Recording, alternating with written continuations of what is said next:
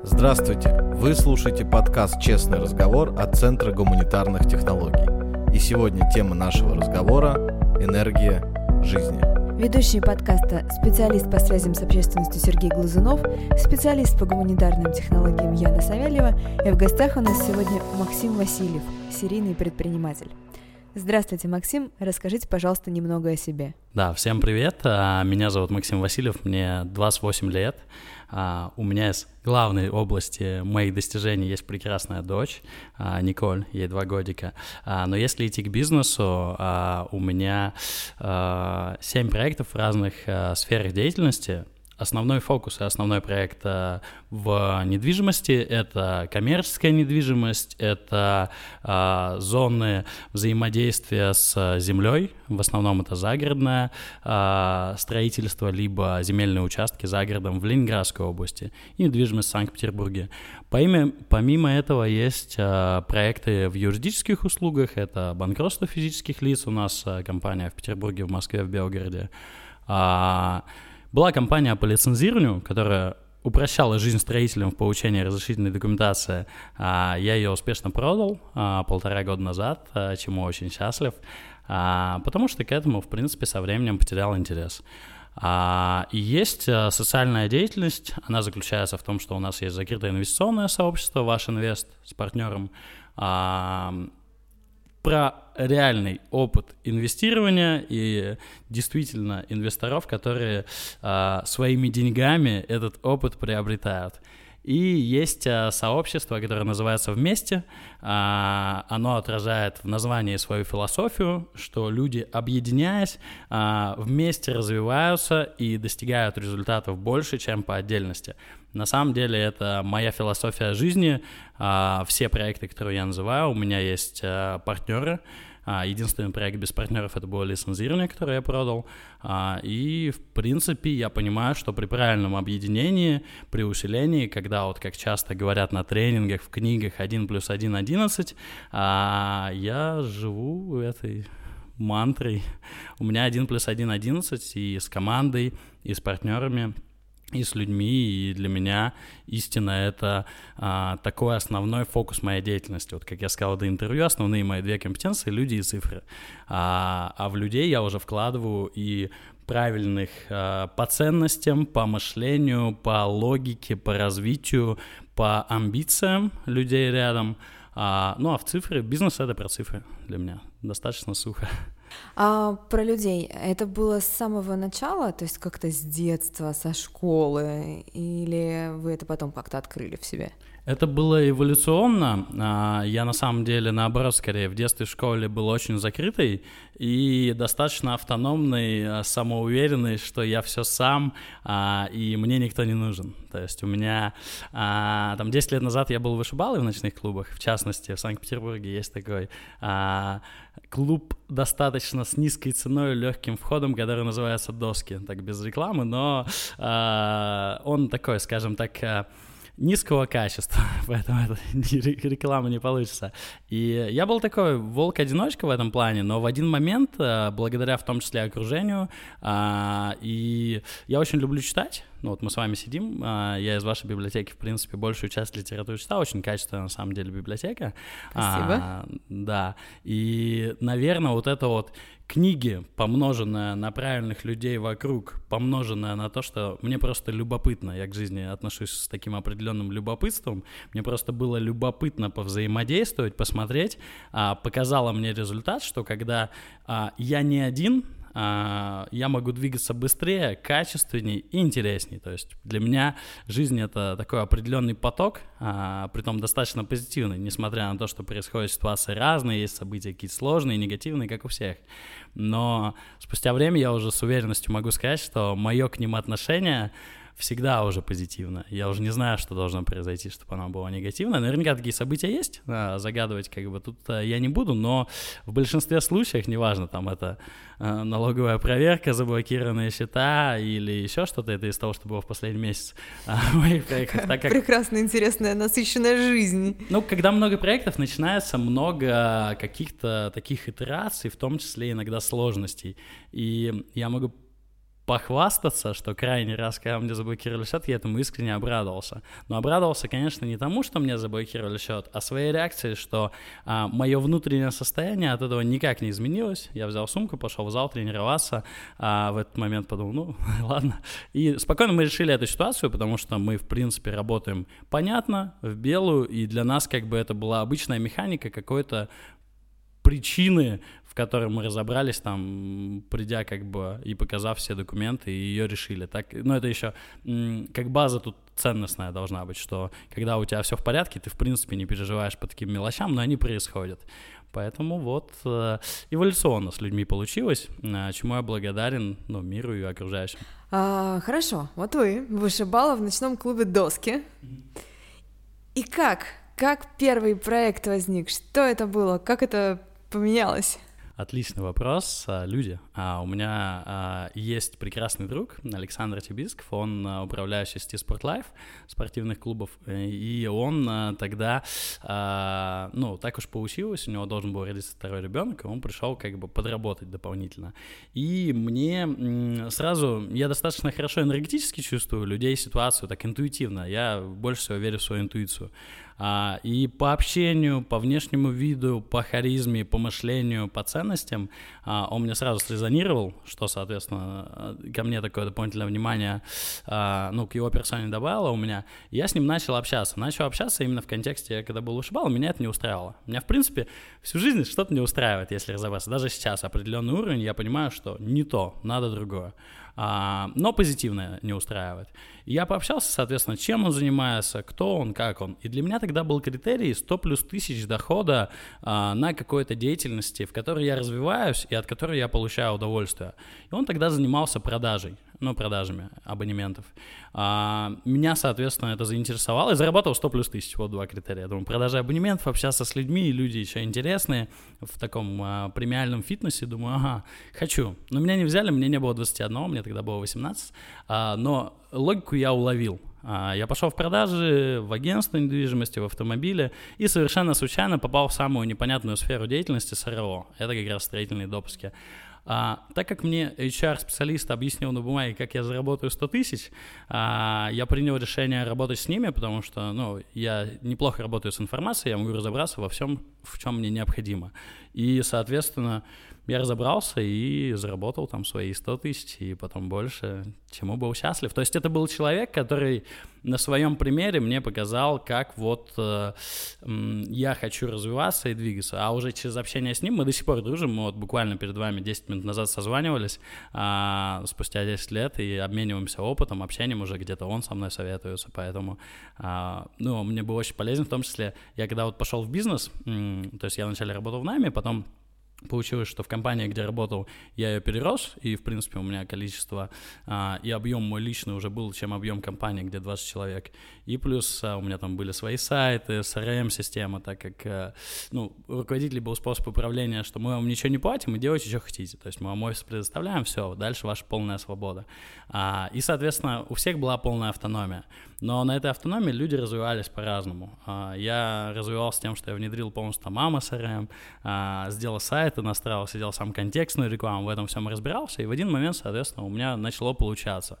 А, и как итог, э, вот в момент, когда я перерос, я, мне просто было уже неудобно сидеть, я пообщался с руководителем, ну что я в их офисе сижу, и сказал, что, слушайте, ну я там уезжал тогда в Азию отдохнуть а, чуть больше месяца, я вернусь и уже буду развиваться сам. Мы очень хорошо разошлись, даже спустя года они со мной консультировались.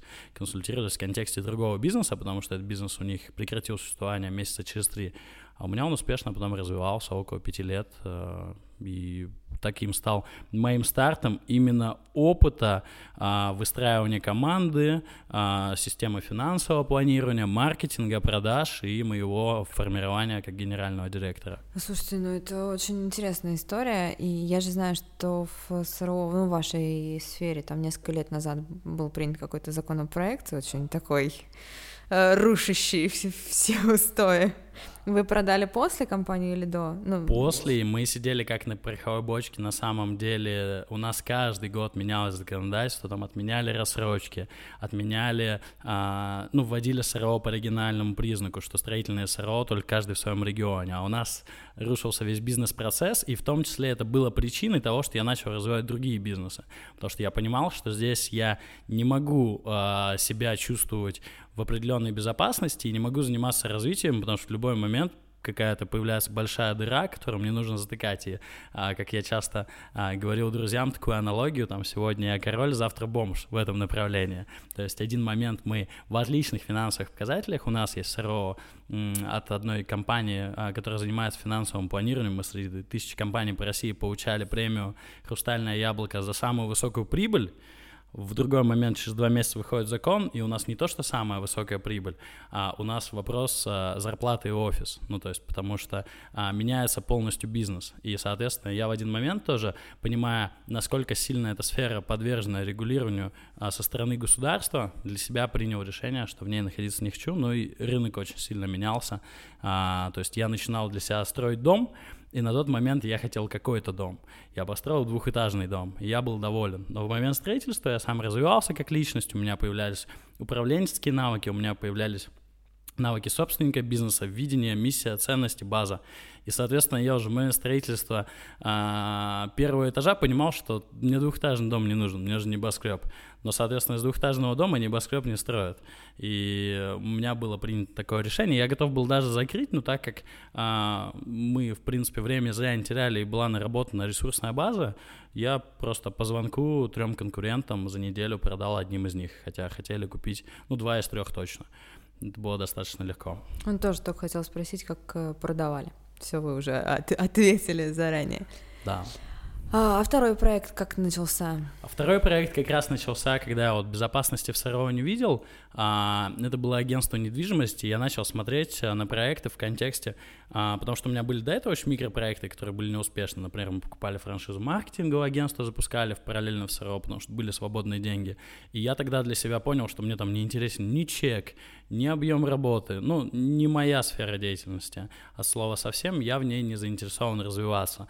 А, но я тогда посмотрел, что если я запускаю какой-то проект и делаю какое-то масштабирование, оно делается на основе тех же компетенций, навыков и приобретенной уже моей базы, а, и я тогда выбрал агентство недвижимости, потому что агентство недвижимости и СРО — это очень похожая деятельность, а брокерская деятельность при работе с, ну, с компаниями в нашем сфере, с СРОшками, в агентстве недвижимости застройщиками, где тебе платят вознаграждение. Мы, соответственно, выстроили тогда агентство, и я тоже тогда понимал, что уже один я не могу двигаться, потому что это требует много сил, энергии, фокуса, финансов, и мы это делали с партнером, при том, у нас это вначале получилось, потом проект улетел в убыток, у нас еще появилась вторая компания а, ипотечный брокер, и в один момент в достаточно таком глубоком убытке я это выкупил у партнера и в дальнейшем перестроил уже с другим партнером, как я вижу, и у нас этот проект очень хорошо выстрелил. А, опять же, в один период времени, в дальнейшем я потерял к нему интерес, потому что а, это, знаете, как а, был определенный этап развития, ну, вот когда ребенок учится ходить, потом он уже делает это неосознанно. Для меня достаточно такие простые юруслуги, это был способ научиться бизнесу. Когда я научился, я уже стал задаваться для себя вопросом, деньги я умею зарабатывать. А, соответственно, что мы производим, какой продукт, какую мы ценность даем. Я хочу гордиться своим продуктом. Ну, я хочу с уверенностью, с позитивом рассказывать. У нас такой классный продукт, вот об этом постоянно. В рынке, в моей картине, хотя есть очень крутые агентства недвижимости, кто сделали крутой продукт, но их немного. Но в таких рынках посреднических это сделать э, сложно, ну, крайне сложно. Вот я, наверное, два агентства недвижимости знаю, одно из Москвы, другое из Питера, кто вот в моей картинке делают крутой продукт и э, две компании по СРО в России. То есть кто вот действительно, они не посредники, они действительно хорошего уровня компания. И я, соответственно, принял решение с посреднического рынка ну, дистанцироваться. Мы уже ушли а, в конечный результат для клиента. У меня совершенно случайно с ВКонтакте а, привлек а, а, молодой человек инвестиции, и была очень ужасная финмодель, так как я много времени своего потратил на обучение финансам, и для меня это ключевая область в бизнесе, финансовому планированию, бюджетированию. он пришел, я увидел ужасную финмодель э, с какого-то тренинга там переписанную, а, поулыбался с этого, но я уже смотрел на рынки, на объем, на масштаб и на тренд развития. И когда я увидел тренд развития банкротства физических лиц в России, с одной стороны, мне стало страшновато, ну, потому что тренд сумасшедший, а с другой стороны, я для себя опять же осознал, что это рынок, который мы можем, а, ну, мы в нем можем осуществлять экспансию, он очень большой, то есть это океан огромный по сравнению с тем, чем я занимался до этого. И я туда вошел в позиции инвестора, тоже важный такой интересный опыт. А, до конца эту позицию инвестора сохранить не получилось, потому что это было неэффективно. Мне требовалось включаться в операционные процессы, мне требовалось включаться в еженедельное финансовое планирование, в собрание, выстраивание структуры, выстраивание системы. Так как у меня уже были команды с предыдущих проектов, у меня есть а, такие команды, я их как личный спецназ называю.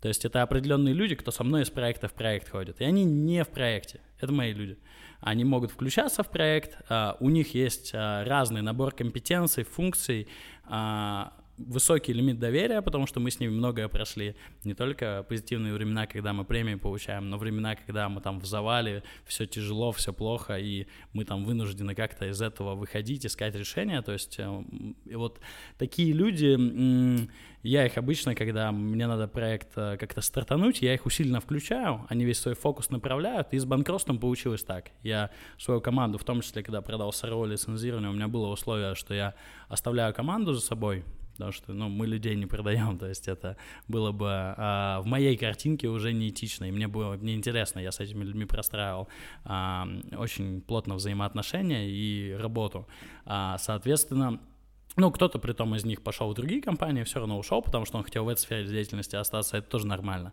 А кто-то перешел в банкротство, а кто-то сейчас уже со мной в недвижимости, а кто-то ушел в другие проекты. То есть, и для меня вот этот вот личный спецназ, это, скажем, а, та область, которая, а, ну, это как мои там определенные альтер в каких-то областях, где я а, менее заинтересован и компетентен, чем они. Я всего две называю, люди и цифры, но в бизнесе их явно больше. Просто остальные мне не интересны на старте я ими занимался, ну, как любой человек, который занимается всем и за всех отвечает. В процессе я нашел то, что мне нравится, то, что у меня получается, и, соответственно, занимаюсь только этим, а дальше нахожу таких же людей, которым что-то нравится, у них что-то получается, мы их обучаем, а, мы им даем определенное видение, мы им даем перспективу, мы им даем хороший стабильный доход, и, соответственно, они тоже кайфуют от а, взаимодействия с нами. Сколько таких людей? Личный спецназ? Сколько?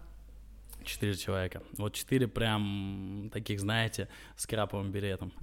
А какие компетенции они закрывают? А, один из них а, система, а, том система, наверное, достаточно в широком смысле. Здесь подразумевается а, нас с точки зрения структуры выстроения продаж, организационной структуры, финансового планирования. Это мой а, бывший помощник, сейчас он заместитель, и он, в принципе, часто оказывается, когда это требуется в разных проектах на позиции исполнительного директора либо руководителя, если какой-то момент у нас а, кто-то уходит, либо этой позиции нет, то есть он, а, скажем так, а, а, как моя копия в каком-то смысле. Сразу вопрос, ему никогда не хотелось собственный бизнес? А, я думаю, хотелось, и мы даже с ним эту историю обсуждали.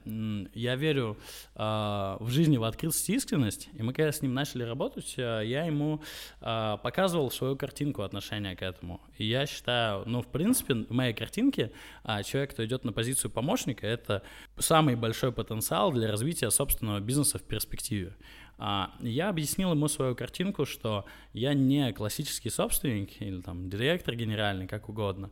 Тут суть не про название должности. Я буду его раскачивать на максимум. То есть у меня вся информация, которой я владею, и та информация, которая требуется ему для работы — он ее будет знать. То есть я не буду что-то умалчивать. Я сам был там на миллионах тренингов, и у меня мои сотрудники со мной эти тренинги проходили. То есть я всю информацию им давал. Но для меня важно, если в какой-то момент он захочет открыть свой бизнес и поймет в этом ну, для себя необходимость, хотя я буду стараться делать так, чтобы перспективы в моем бизнесе были для него настолько интересными, чтобы он этого не сделал. Это уже, скажем так, моя тут позиция в этой шахматной игре. А, я не знаю, получится нет, но буду это стараться делать. То я хочу, чтобы первым инвестором рассматривал он меня, а, потому что я уровень его компетенции сделал максимально высоким, я этого человека понимаю по доверию, и в любом случае я транслирую э, все равно в взаимоотношениях, в общении в бизнесе вот эту вот историю с партнерством. Притом мне не важно, будет у меня там доля 50 или 10 процентов. Это суть не в этом. Суть как бы в том, что э, взаимоотношения с людьми, которые я создаю, я создаю в долгую. И люди, соответственно, это понимают, потому что я в них достаточно сильно вкладываюсь. Поэтому желание было, он даже обсуждал какие-то области со мной, хотел там пройти обучение по маркетплейсам Алиэкспрессу, и я говорю, давай я тебе куплю. Ну, то есть, в принципе, мы купим тебе от компании, приходи. Нет такого, что там все какую долю должен обязательно забрать, она должна быть большая или маленькая. Да нет. А, в принципе, включаешь любую деятельность, как я сказал до этого, у него есть определенные сильные стороны но у меня есть другие сильные стороны, и они у нас совершенно разные. А, поэтому а, я предполагаю на будущее, что любой там из э, людей, с кем я работаю, может стать моим партнером, и я буду искренне рад. А, я буду только на это смотреть в достаточно простом контексте, чтобы ценности и ответственности от него было больше, чем на позиции, которой он сейчас. То есть у меня достаточно искренняя позиция, и люди ее знают, и в принципе, ну вот мы уже больше трех лет работаем конкретно с этим человеком, наверное, года три с половиной, а, и я видел моменты, когда он, соответственно, где-то уставал, это нормально, тоже человеческая история. Но в этот момент я стараюсь подхватить, поддержать обучение, включение, новый проект. Я понимаю его тоже мотиваторы человеческие, что ему интересно развиваться в разных областях, и я их закрываю со своей стороны. В дальнейшем, ну, если возникнет такая ситуация, я уже сам на самом деле продумывал, как у нас с ним может взаимодействие строиться. И будет хорошо, я уверен в любом случае. А три других Какие компетенции? Один из них обладает э, компетенциями талантливейшего дизайнера, э, просто человек со вкусом. У нас таких мало, ну, у нас компания, я имею в виду. Э, Вообще таких мало, будем ну, честными. В, в принципе, да. И он делает нам а, всю упаковку, весь визуал, а, плюс он а, знает китайский язык. В одном из проектов у нас есть проект по маркетплейсам, это для нас очень ценно. Он жил в Китае, у него родители живут в Китае в данный момент. У него, знаете, самый большой стресс был, я у человека на собеседовании все время спрашиваю, самый большой какой стресс критический, а после, соответственно, как он из него выходил, что он дальше делал. У него как раз был самый большой стресс, это переговоры в Китае. У них же такие достаточно жесткие переговоры, а, и, в принципе, у него база, которая нам необходима. А у него вот такая больше визуально, плюс определенные такие скиллы редкие. А, ну и также высокая область доверия, потому что в разных областях он был задействован. А третий человек — это талантливый а, рекрутер, скорее, потому что финально топовые позиции нанимаю я лично. А, я очень отношусь серьезно к тем людям, которых мы берем к себе в команду, и очень внимательно я созваниваюсь всегда с бывшими руководителями, выстраиваю общение, узнаю детали, с человеком очень много общаюсь, смотрю, а, соответственно, стоит ли нам с ним продолжать взаимодействие, либо а, на стадии собеседования мы попрощаемся. Но вот этот вот а, третий человек, он как раз его, этот поток создает для меня, потому что у меня в день было рекордно 13 интервью а, у меня такая достаточно а, неадекватная система тайм-менеджмента. А, мне просто, и, и при том первое интервью у меня тоже специфическое. Мне просто назначают время в зуме, вначале телефонное, есть какое-то тестовое задание, потом человек, да, прошел отбор, нет, если да, он попадает ко мне. У меня было 13 интервью, по полчаса каждое в зуме, при том там есть условия. А, ну, я его обычно озвучиваю, я захожу в Zoom и говорю, «А, смотрите, формат будет следующий. А, полчаса я задаю вопросы. Я могу перебивать, сразу заранее извиняюсь. Я могу там задавать странные вопросы. Я могу быть очень активно агрессивным по на первый взгляд, как вам может показаться. Если мы эти полчаса с вами понимаем, что нам по пути, то мы уже устраиваем встречу на час-полтора, где детально я рассказываю о себе, о проектах, о том, куда мы идем, какие у нас команды, какие логика там и ценности. А, вы согласны? Ну и, соответственно, несогласие я пока не встречал. И полчаса, ну, я себе при этом ничего не рассказываю. Я просто а, фигачу вопросами человека, это я люблю. А, и, соответственно, у меня уже полная картинка складывается по его жизни, по его профессиональной деятельности. Плюс у меня все вопросы все-таки в цифрах. А, и, такая, и я все записываю еще. Я обычно пишу и говорю, у меня есть такая история. А, и после, вот я тогда помню, 13 собеседований провел в день вот таких по полчаса, и я словил себя на мысли, что я всех людей помню. Ну, то есть, так как я записал, я записываю такой, да ладно. И такой был. У меня просто к вечеру... Ну, для меня такой личный челлендж, я люблю какие-то такие челленджи растягивающие. А, и такой 13 собеседование, это был интересный опыт, но я их не организовал. То есть я просто сидел на стуле, мне приносили еду, кофе а, и запускали людей в Zoom. Ну, то есть, а я не выходил из этого зума, у меня там получился перерыв там типа в один часик и все. Вот как-то так. Самый странный вопрос, который вы задавали на собеседовании? А, хороший вопрос. А, постараюсь вспомнить, я, знаете, у меня нет такого, что вот э, есть собеседование, когда там пытаюсь человека из равновесия вывести, какие-то такие провокационные вопросы, а у меня не совсем так, я вкапываюсь просто в суть, то есть как это может выглядеть. А мне человек, допустим, а, если он выступает э, в роли а, потенциального помощника руководителя, он приходит ко мне, я начинаю изучать те области, которые он предыдущий опыт э, ну, осуществлял для своего руководителя. И тут, наверное, самый странный из них — Слушайте, ну, у нас были как-то обсуждения а, с одной помощницей депутата, зачем она что-то она там с геликом делала, странная история. Зачем она это делала? То есть это было странновато, но в контексте того, что это был пятый вопрос, ну, к тому, как она вначале рассказала, что она вообще помощница, потом гелик, потом еще что-то. И вот я просто их не помню, потому что у меня, а, я прям импровизирую. То есть вот э, я все время на ходу что-то Очень классно, как вы пришли от помощницы к гелику. А какой, кстати, средний возраст вот э, этих ребят, вот этой команды? Очень молодой. Вот э, на удивление, вот э, заместитель, о котором я говорю, ему 23 года. А, или 24, я не сильно в датах, но вот 23-24. И он пришел, ну, совсем молодой. И пришел при том а, уже с достаточно классными регалиями. Он там занимается хоккеем очень плотно, ездит по турнирам.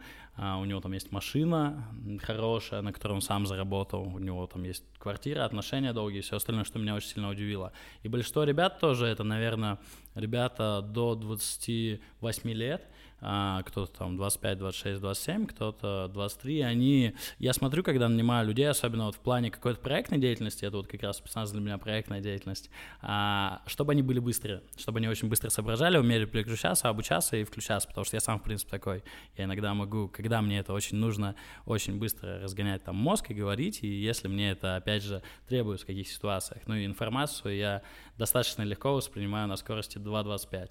То есть на другой скорости мне обычно становится скучно и уже как бы чуть-чуть неинтересно. А, поэтому, а, скажем так, так как я свой мозг а, к этому спустя время приучил, а, мне с людьми проще взаимодействовать, когда мы, ну, приблизительно хотя бы на одной скорости. Поэтому я смотрю. Ну и ценностная база, конечно. Если они просто быстрые, хорошие эксперты, но у них какие-то гнилые ценности, то я не буду работать, потому что, ну, понятно, чем это закончится. Последний, четвертый у нас остался человек из спецназа. Да, четвертый человек, он такой человек, система, но именно юридическая. То есть э, юридическая это и какие-то а, ситуации с, в контексте договорных отношений а, и в контексте каких-то сложностей там с клиентами, когда, допустим, есть какое-то непонимание по а, юридической истории, что у клиента один взгляд на область права в России, у нас он может расходиться, и человек, соответственно, ну, уже объясняет ему с точки зрения этих компетенций, как на самом деле и почему. А, плюс, эм, наверное, вот четвертый человека я бы выделил как самого такого трудоспособного, а, то есть это человек, который работает по субботам, хотя суббота не рабочая, постоянно, и который, там, если я приду в офис в 10 вечера, я точно его там встречу в обычный будний день, хотя а, день заканчивается рабочий в 7. А, но у меня есть право, мы никогда не задерживали людей после работы, потому что ну, в моей картине это тоже, ну, это, во-первых, неэффективно, а, то есть это было бы глупо, а, во-вторых, а, это, ну, некорректно. И, но мы выстраиваем ответственность так, чтобы человек ее на себя взял.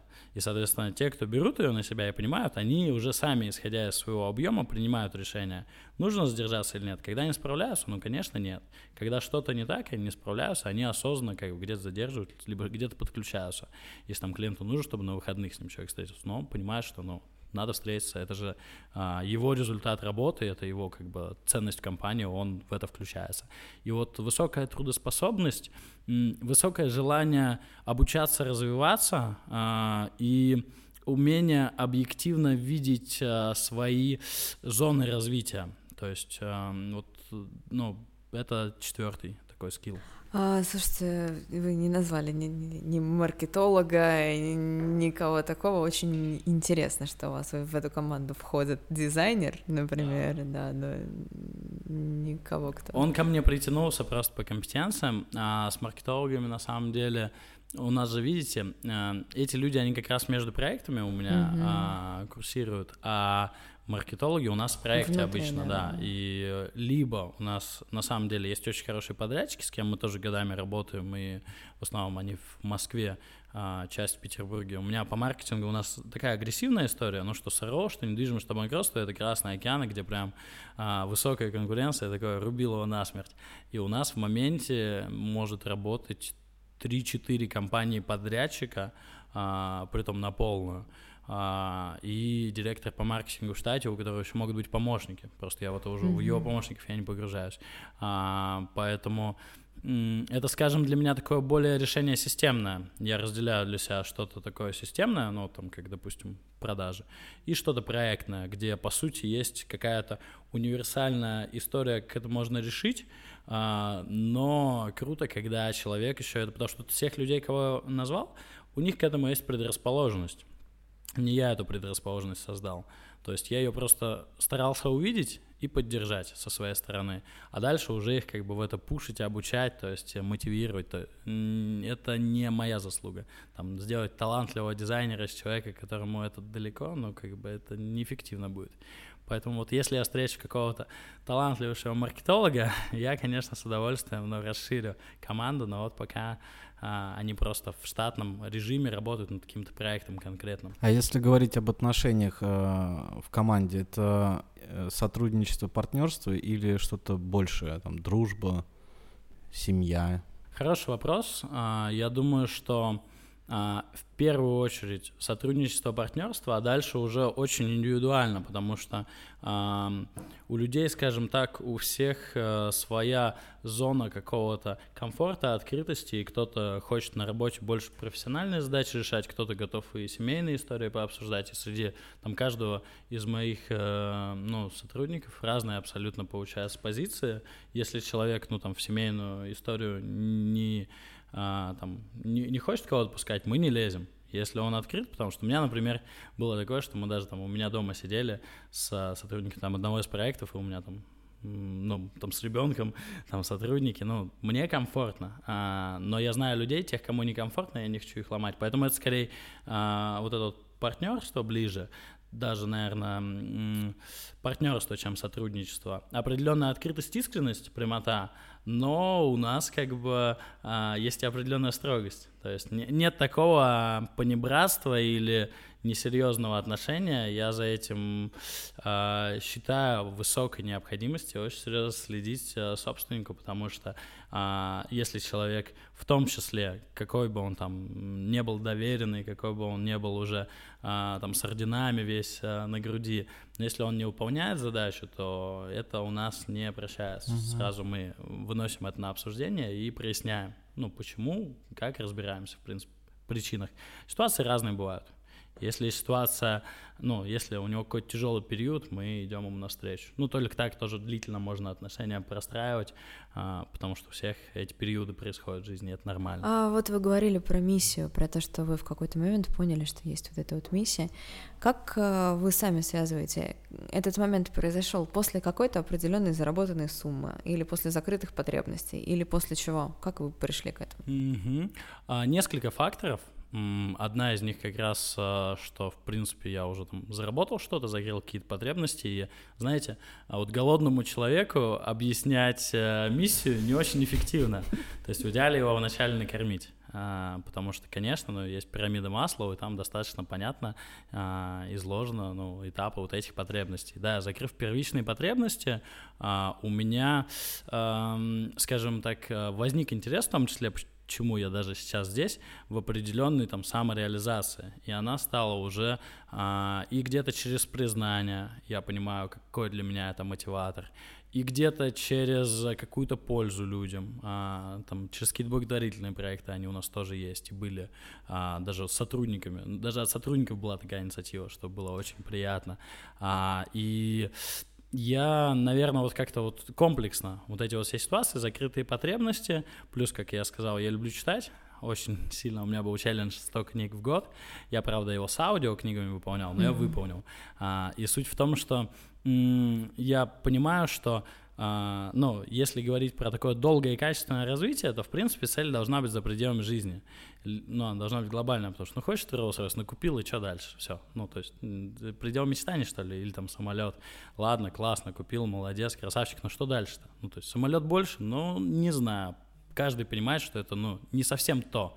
А, и, соответственно, я для себя понимал это в том числе и стал формировать, ну, в своей голове что-то большее и что это. И для меня это э, стало именно чем-то таким нематериальным, а со стороны пользы, со стороны пользы только, так я уже такой мыслил, не с собой как единственным там юнитом, единицей, а мы с командой, и какую мы пользу можем создавать.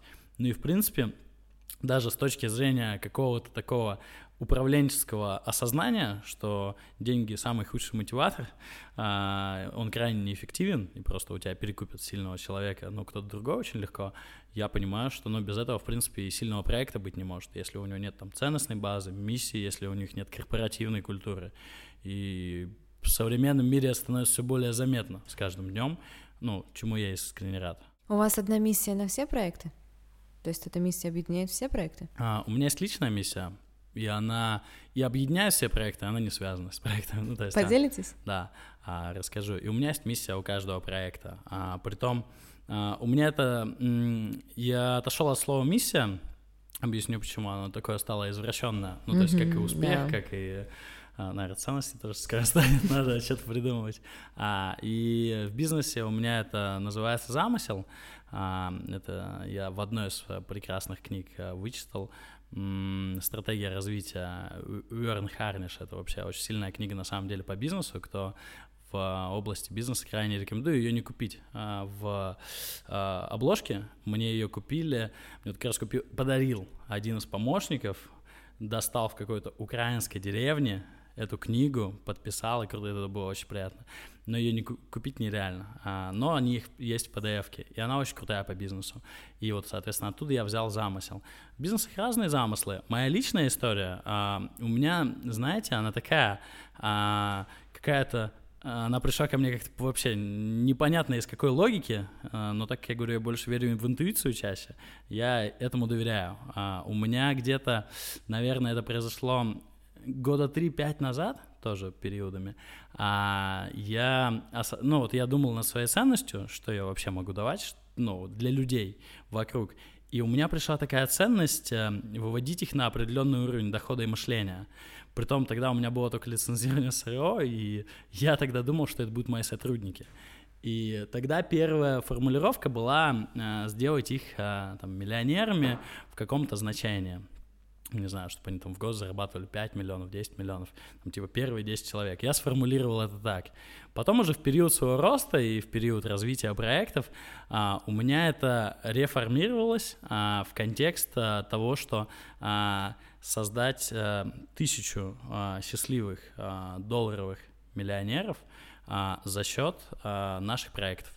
И когда я сформулировал, у меня появился один из проектов, который, которым я там болею душой вместе, а, где, соответственно, мы занимаемся а, вот эту вот группу, то, что я говорю, об, объединением сильнее, а, можем развиваться с большей скоростью, где у нас есть еженедельные встречи, где есть разборы, где есть а, такие группы по доходу, по результату, при том там есть и предприниматели с уровнем годового оборота миллиард, и есть э, ребята начинающие, кто там, не знаю, а, сделали там первые 10 миллионов за год. И, и как бы это очень интересно для меня, ну, мир такой достаточно а, про энергию скорее, ну, это, в принципе, на, на квантовой физике можно mm-hmm. там объяснить и почитать Э, и я ну, для себя понимаю, что если ты хочешь что-то получать, а, ты как бы должен и отдавать достаточно много. И в принципе мы в своем проекте эту историю доносим, и объединяясь, такой происходит правильный энергообмен, где люди вроде бы, которые очень высокого уровня, и им, по сути, на первый взгляд это не нужно, мне просто часто этот вопрос тоже задают друзья, почему они приходят, но, то есть, у них финансовый вопрос полностью закрытый. Но обычно как раз у людей, у которых закрыт финансовый вопрос, им это интересно становится. У них есть внимание, у них есть энергия, они от этого получают энергию. И, соответственно, и люди, кто, наоборот, такие голодные, они хотят что-то, первые победы, они начинают правильно обмениваться, а мы создаем определенное пространство. Пространство на основе честности, искренности, где мы, мы не про успешный успех. А, вот я на всех своих выступлениях выхожу и говорю, у меня было тысячу ошибок, и, наверное, я сегодня уже пару раз ошибся. Ну, то есть, пока мы что-то делали, мы очень много ошибаемся, ну, то есть, потому что мы много делаем. А, и я вот у меня есть такая фраза «полюби ошибки как опыт», и там уж такое сердечко посередине нарисовано. А, и я искренне в это верю, потому что это для меня часть развития. Но мы не ошибаемся критически. Во-первых, мы а, взвешиваем действия, понимаем а, в случае чего, что мы потеряем. Во-вторых, а, мы не идем в противовес ценности ну, своей и э, мы не делаем репутационных рисков. То есть у нас э, были проекты, где мы могли там, допустим, а, вот инвест-клуб, мы не привлекали инвестиции ни разу, хотя, ну, это странно, но мы понимали риски репутационные, ну, нам не, не интересно в эту область идти. Мы не брали проценты с проектов, мы сразу же в первый день открытия сказали, этого не будет. Ну, то есть потому что для нас важнее репутация. И в долгую, то есть в короткую, может, мы бы там что-то заработали, но, в принципе, проекты даже хорошие. Допустим, нам бы повезло, и мы брали только хорошие. У нас там крипта, ничего этого вообще не было, в принципе.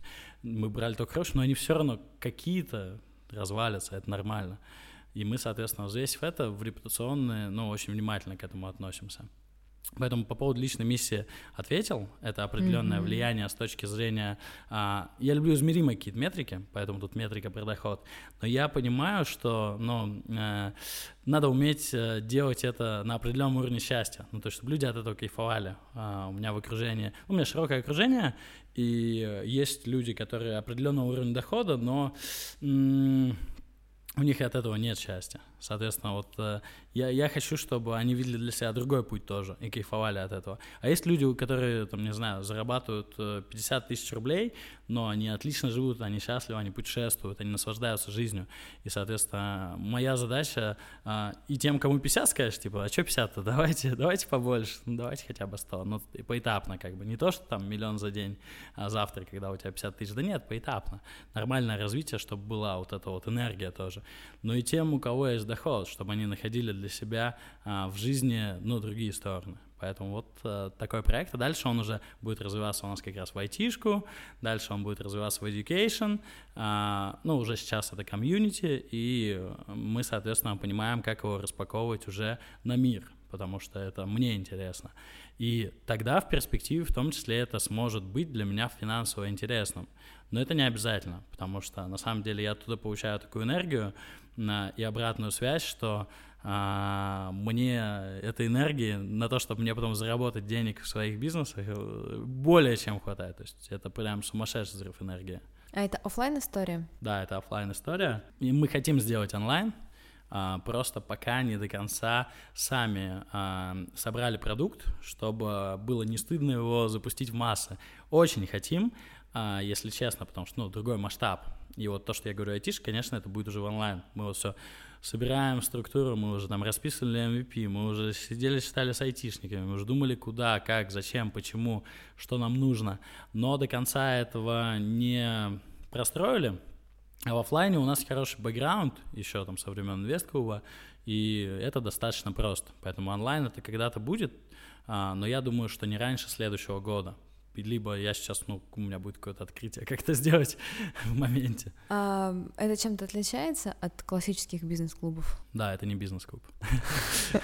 Вот тут очень интересная история. Ну, я так как сам а, и в клубе писал уже года три, и в Biz People, там года четыре, я вице-президент Biz People, и есть такой клуб по Wildberries, крупнейший МП Sellers, я там вице-президент, и сообщество там Тони Робинса, я там ответственен за мастер-майнды, то есть я, в принципе, обычно плюс-минус еще и не просто в клубе, а какой-то очень активный резидент.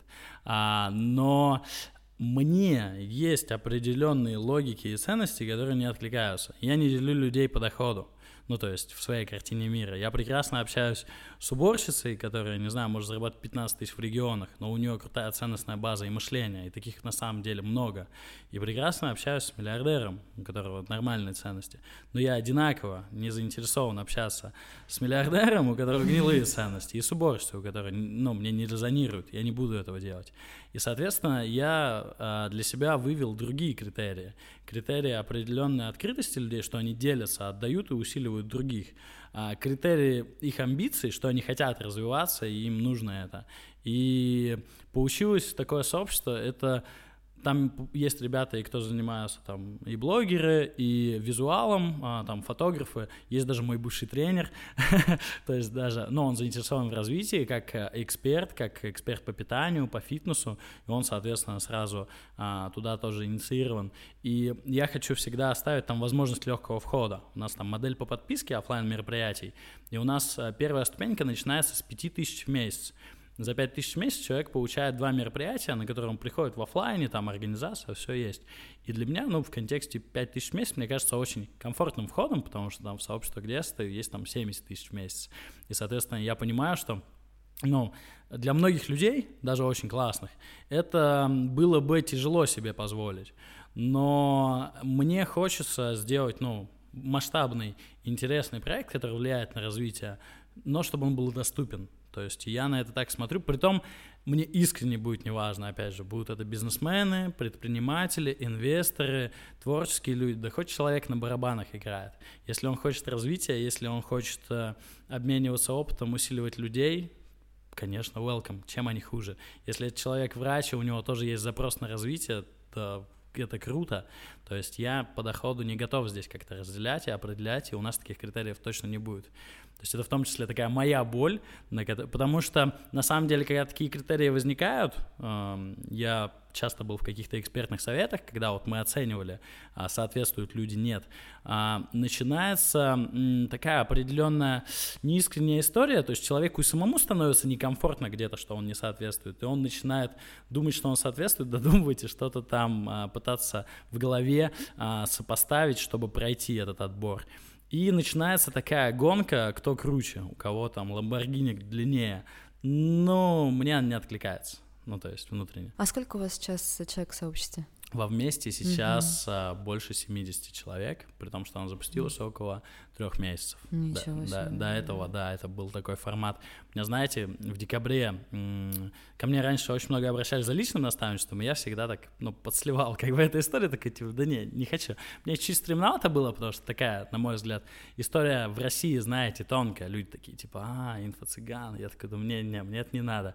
А, и в декабре ко мне обратилась моя хорошая подруга, и, ну, такой крепкий бизнесмен, который 5 миллиардов оборот в год и за личным наставничеством. Я посмеялся, ну, потому что у меня нет 5 миллиардов оборотов в год. А, но мне было очень приятно. Ну, то есть, а, ну, а, да. еще бы, да. Да, и я, соответственно, начал спрашивать, ну, зачем? Я говорю, я сам могу к тебе пойти, но а, у тебя результат круче. Она говорит, не, это понятно. Вопрос в другом. А, определенное мышление, логика, структура команды и твои действия, последовательность система в голове мне резонируют. Я, соответственно, хочу ее получить. А, я такой, ага, прикольно. Э, и я решил тогда затестировать. У меня, когда возникает какая-то идея, либо какая-то мысль, я просто тестирую. Я долго не думаю, у меня, знаете, возникает мысль, там, типа, в 10 вечера, а может мне недельку повставать в 5 утра, я что делаю? Я захожу в сторис, говорю, ребята, завтра в 5 утра прямой эфир давайте, короче. Если меня не будет, там, 10 тысяч закину тому, кто заметит, давайте, кто со мной. Я захожу, потом 10 человек собирается. То есть у меня, я очень быстро какие-то такие истории делаю, и это мне нравится. И, короче, я такой, ну, давай, как бы, окей, мне, конечно, приятно, прикольно. Я, ну, она из Тулы, она там приезжает, я проваливаюсь к ним на Zoom, это крупная строительная компания, у них там 40 человек, там все такие строители, серьезные. А, я, ну, давно отошел от серьезности, еще пару лет назад, потому что на самом деле это тоже создает определенный барьер в общении, люди не слушают, это излишний официоз. А, то есть и я проваливаюсь, сижу, фиксирую, общаюсь с людьми, задаю вопросы, выписываю 47 тезисов по какому-то развитию, либо моментам, которые мне кажутся неоптимальными в данный момент, а, и потом, соответственно, озвучиваю. И я понимаю уже, что делаю это, закидываю в инстик, что типа, ребят, я возьму тестовую группу 10 человек на наставничество. А, и вот оттуда, на самом деле, вместе пошло. У меня появились 10 человек, и мне так стрёмно, помню, было называть цену. Ну, ко мне приходит человек, он такой, типа, ну сколько? Я такой, да, блин, ну, то есть, я люблю говорить, я люблю общаться, люблю людей, и за это еще деньги можно брать. А, да, это вообще, это был переломный момент потому что а, я тогда говорю, чувак, называй сам. Ну, типа, вот меньше двух месяцев не надо работать, каждую неделю встречайся, называй сам. Меня называли от 5 до 20 тысяч час, а, но есть а, один момент, прошло два месяца, а у меня периодически бывают очень большие сделки, ну, где там, ну, большие, прям такие, 10 100 миллионные, то есть где как бы в принципе требуется мой фокус, внимание, энергия, и я сижу там с человеком за 20 тысяч даже общаюсь, ну, то есть мне это было, э, спустя два месяца я чуть-чуть в этом некомфортно себя чувствовал. Но была очень прикольная другая область. У меня один человек пришел там с 200 тысячами, поставил цель сделать 3 миллиона, сделал 11, оборот. Важно, да. То есть это не чистая прибыль. Но это был для него сумасшедший прорыв, он просто в космос улетел. Ну, то есть, а сейчас, на секундочку, он в этом месяце сделал 40 мы до сих пор работаем, у нас декабря. А, и, и то есть, ну, это был разрыв. И я от этого получил такую мощнейшую энергию. Но я же причастен, то есть мне же приятно. Да, ну, как бы он бы и без меня сделал, на самом деле. Ну, не в тот момент, когда-нибудь. То есть человек ко мне пришел, сразу сказал, я буду твоим лучшим учеником. Ну, то есть я вот прям, и он вел там дневник, каждый день занятия скидывал мне, то есть он действительно круто очень работал, а, но я в этом участвовал другой человек пришел, у него там автосервис, он сделал там, ну, у него там есть еще удачность течение обстоятельств, он выкупил долю, там еще что-то, но сделал плюс 700 к доходу. И у него перестроилось все там на CRM-систем, до автоматизации, до управления персоналом штата и его, в принципе, мышлением. Он, мы тоже до сих пор работаем, опять же, с декабря. И прошло два месяца, и я себя словил на мысли, что что-то мне не очень эта история нравится. Мне один мой хороший друг с Москвы объяснил тогда, что я просто суммы себя обесценил. Ну, типа, 5, вот это 5-20 тысяч час, это несерьезно. Ну, особенно для москвичей, видимо. А, потому что для меня вообще было некомфортно тогда цены называть. И он говорит, типа, у тебя меньше 300 быть не может вообще, один чек. Я такой, ага, меньше 300. Но мне как бы в этот момент было очень серьезно дискомфортно, потому что, ну, тяжеловато, если честно. С одной стороны, знаете, как есть поговорка по поводу забитого гвоздя, когда человек там за минуту забивает гвоздь или рисует картину и говорит там 20 тысяч евро, ему говорят, ну как же так, ты минуту работал, он говорит, ну я для этого там 20 лет этим занимался, обучал, чтобы сделать так. Но с другой стороны, когда ты это делаешь, для тебя же это тоже легко, ну то есть и ты такой типа, блин, ну за это 300 тысяч, но вот я могу сейчас а, сказать, что а, у меня крайний чек был миллион, ну, то есть э, просто вот контекст. Притом я ничего не обещаю, у меня там очень интересная механика, это с улыбкой на позитиве, и как бы я говорю, типа, мне просто меньше не интересно. Все, потому что будет конфликт интересов, когда мне надо будет заниматься там своим проектом, надо будет заниматься твоим проектом, и это очень энергозатратно оказалось. Это прикольно, ну, то есть, но это прям энергоотдача, это как отдельный свой проект, и мне не интересно. И, соответственно, стали просто приходить люди, которые, ну, то есть, у них есть понятная логика за три года прийти к миллиарду и для них там этот миллион, ну, то есть глобально это смешная сумма. И вот э, эта история трансформировалась, но, соответственно, так я с маленькими чеками не работаю теперь, ну, мне просто не вариант. Я могу там бесплатно просто, ну, что-то поконсультировать, поучаствовать, мне не жалко, когда есть время, а, потому что там крайняя встреча у меня, например, сегодня в 10.30, ну, то есть во сколько мне, в час ночи проконсультировать, в час ночи я в зале буду, у меня зал до двух, то есть я как бы не готов в зале консультировать.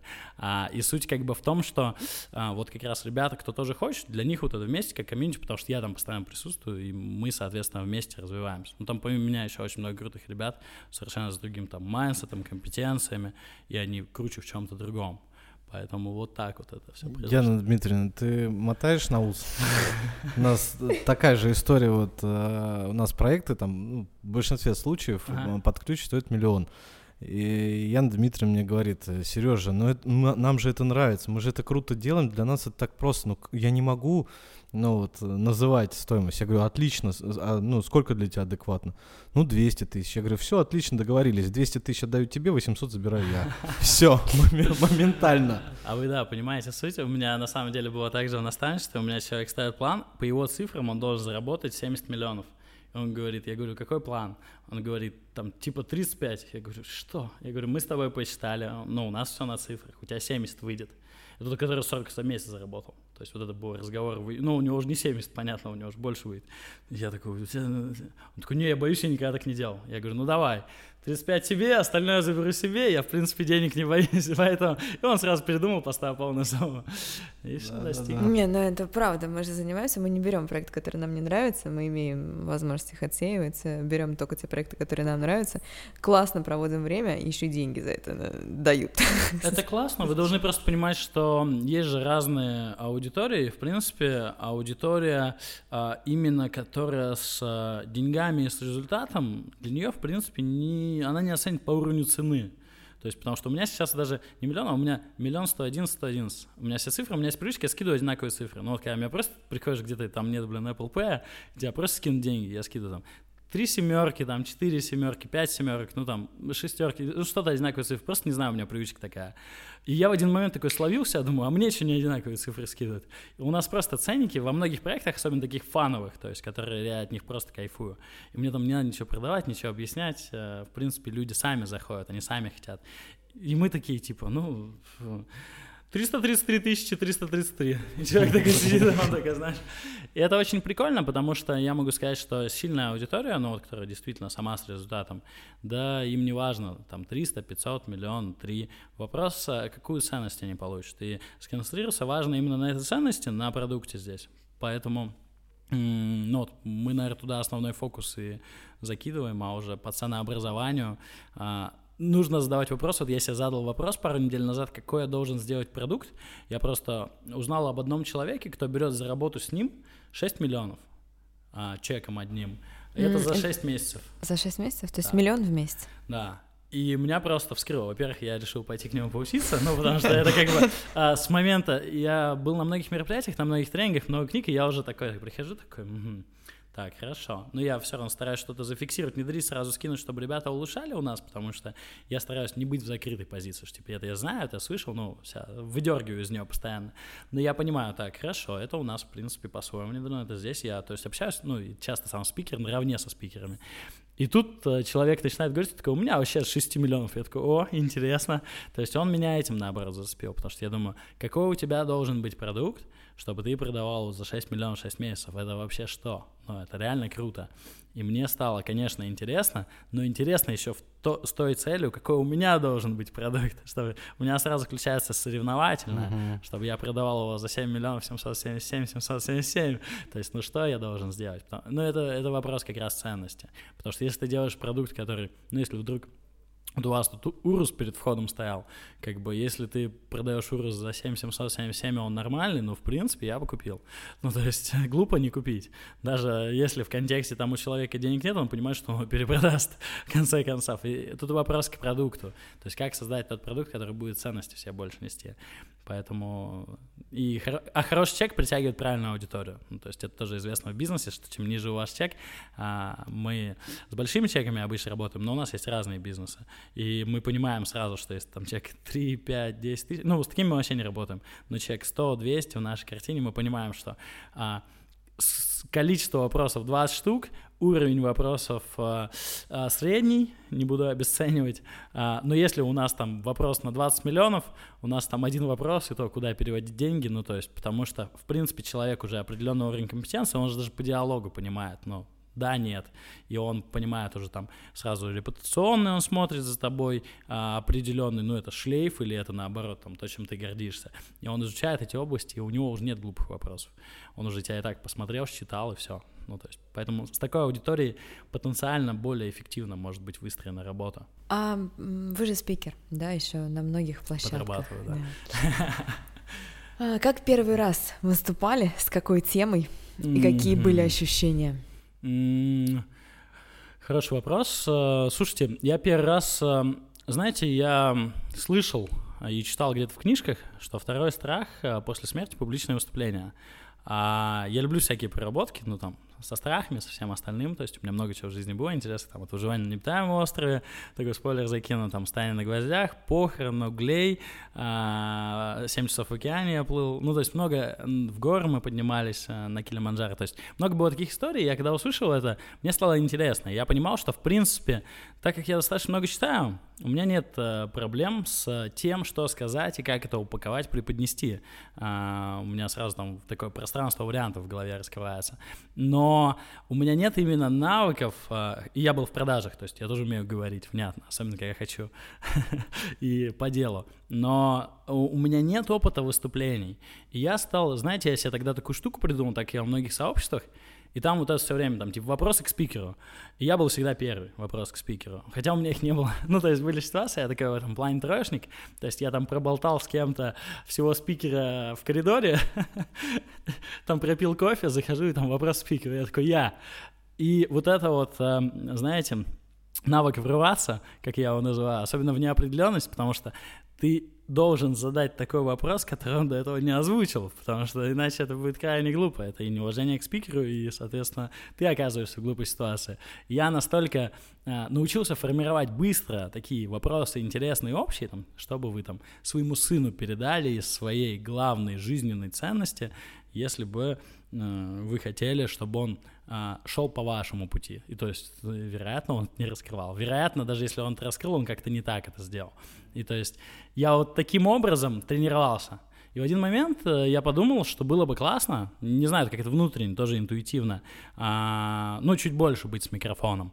И я в сообществе, где нахожусь, проводил какие-то мастер-майнды, бизнес-завтраки, потом у нас появились свои сообщества, и там только мы с микрофоном и ходили. И то есть, а потом меня стали приглашать, ну, Синергия стала приглашать, а, другие какие-то комьюнити. И я попробовал а, и понял, какую я от этого энергию получаю. Вот я крайний раз а, выступал неделю назад в субботу, ездил как раз в Москву, я приехал, а, выступил, я просто вышел, у меня там куча огоньков в директе, там, под сотню. А, я понимаю, ну, то есть, много благодарности, меня там не отпускали, а, прям реально не отпускали физически со сцены, то есть, мне надо было уехать, я забыл кошелек в такси с паспортом, с деньгами, с документами, с правами, совсем. И я на сцене в конце выступления это понимаю. И, короче, я такой думаю, блин, прикольно. Но так как спокойно ко всему отношусь, я спокойно да выступил, набрал таксиста, он сказал, да, окей, сейчас приеду, и вернул мне, в принципе, кошелек. А, поэтому все хорошо. И суть в том, что вот как раз сейчас уже выступая, получая этот уровень энергии, я понимаю, что, вероятно, даже в будущем это будет одна из ключевых сфер деятельности, в которой я задействован. Потому что я, ну, хотя, ну, там, денег в этом я не вижу глобальных, хотя за выступление платят, но это не тот порядок цифр, который мне интересен. И я не ремесленник в плане того, что я, типа, буду выступать там 360 дней в году и вообще по три раза в день, да нет, ну не готов. Я делаю это именно в кайф. А, но я понимаю, а, тоже уровень конкуренции. Людей, которые занимаются а, вот именно зоной публичных выступлений, взаимодействия с миром, с аудиторией, крайне мало. И, соответственно, это выгодный плюс со стороны рынков, в которых мы находимся. Если мы захотим даже продвигать какой-то наш продукт, то, в принципе, это будет проще и быстрее. Плюс, соответственно, мне это интересно, особенно когда появилось мое сообщество, потому что, ну, туда люди тоже сразу становятся заинтересованы вступить. И у меня выступления нестандартные. То есть у меня, вот, допустим, крайняя презентация, я бы открыл, у нас был визуал с телефона, а, там, знаете, в конце крайний слайд, и там фоточка, а, там была моя серьезная в пиджаке, ну, я обычно в костюмах хожу, в рубашке, а, я взял ее, заменил на фотку, где я сижу в скорой помощи просто вот так вот. И а, мы как-то купили скорую помощь, но это отдельная история, у нас была скорая помощь, мы на ней катались, а, и вот у меня осталась та фоточка, и у меня как бы подача а, самого выступления, она как бы ироничная, с через метафоры, но в определенную суть. То есть я, например, рассказываю про команду, у меня переворачивается слайд, а у меня там Ник Фьюри с «Мстителей», у которого цитата там пришла собрать команду супергероев, чтобы сделать а, что-то невозможное, а, к чему мир не привык. И дальше там Железный Человек, Капитан Америка, все остальные. Я провожу аналогию, что у вас тоже такие люди, они между собой конфликтуют, у них у каждого свой характер, у них у каждого свое видение, у них у каждого своя суперспособность, и вы, в принципе, где-то как Ник Фьюри выступаете, но вы где-то как Ник Фьюри, ему нафиг не нужны. И то есть я это рассказываю, рассказываю, рассказываю, и люди такие, типа, о, ничего себе, так можно было. То есть до этого выходят спикеры, они все серьезные, они все деловые, все крутые, успешные. Я выхожу там в красных носках и такой, типа, ребята, всем привет, все, короче, поехали. И это, ну, это вовлекает.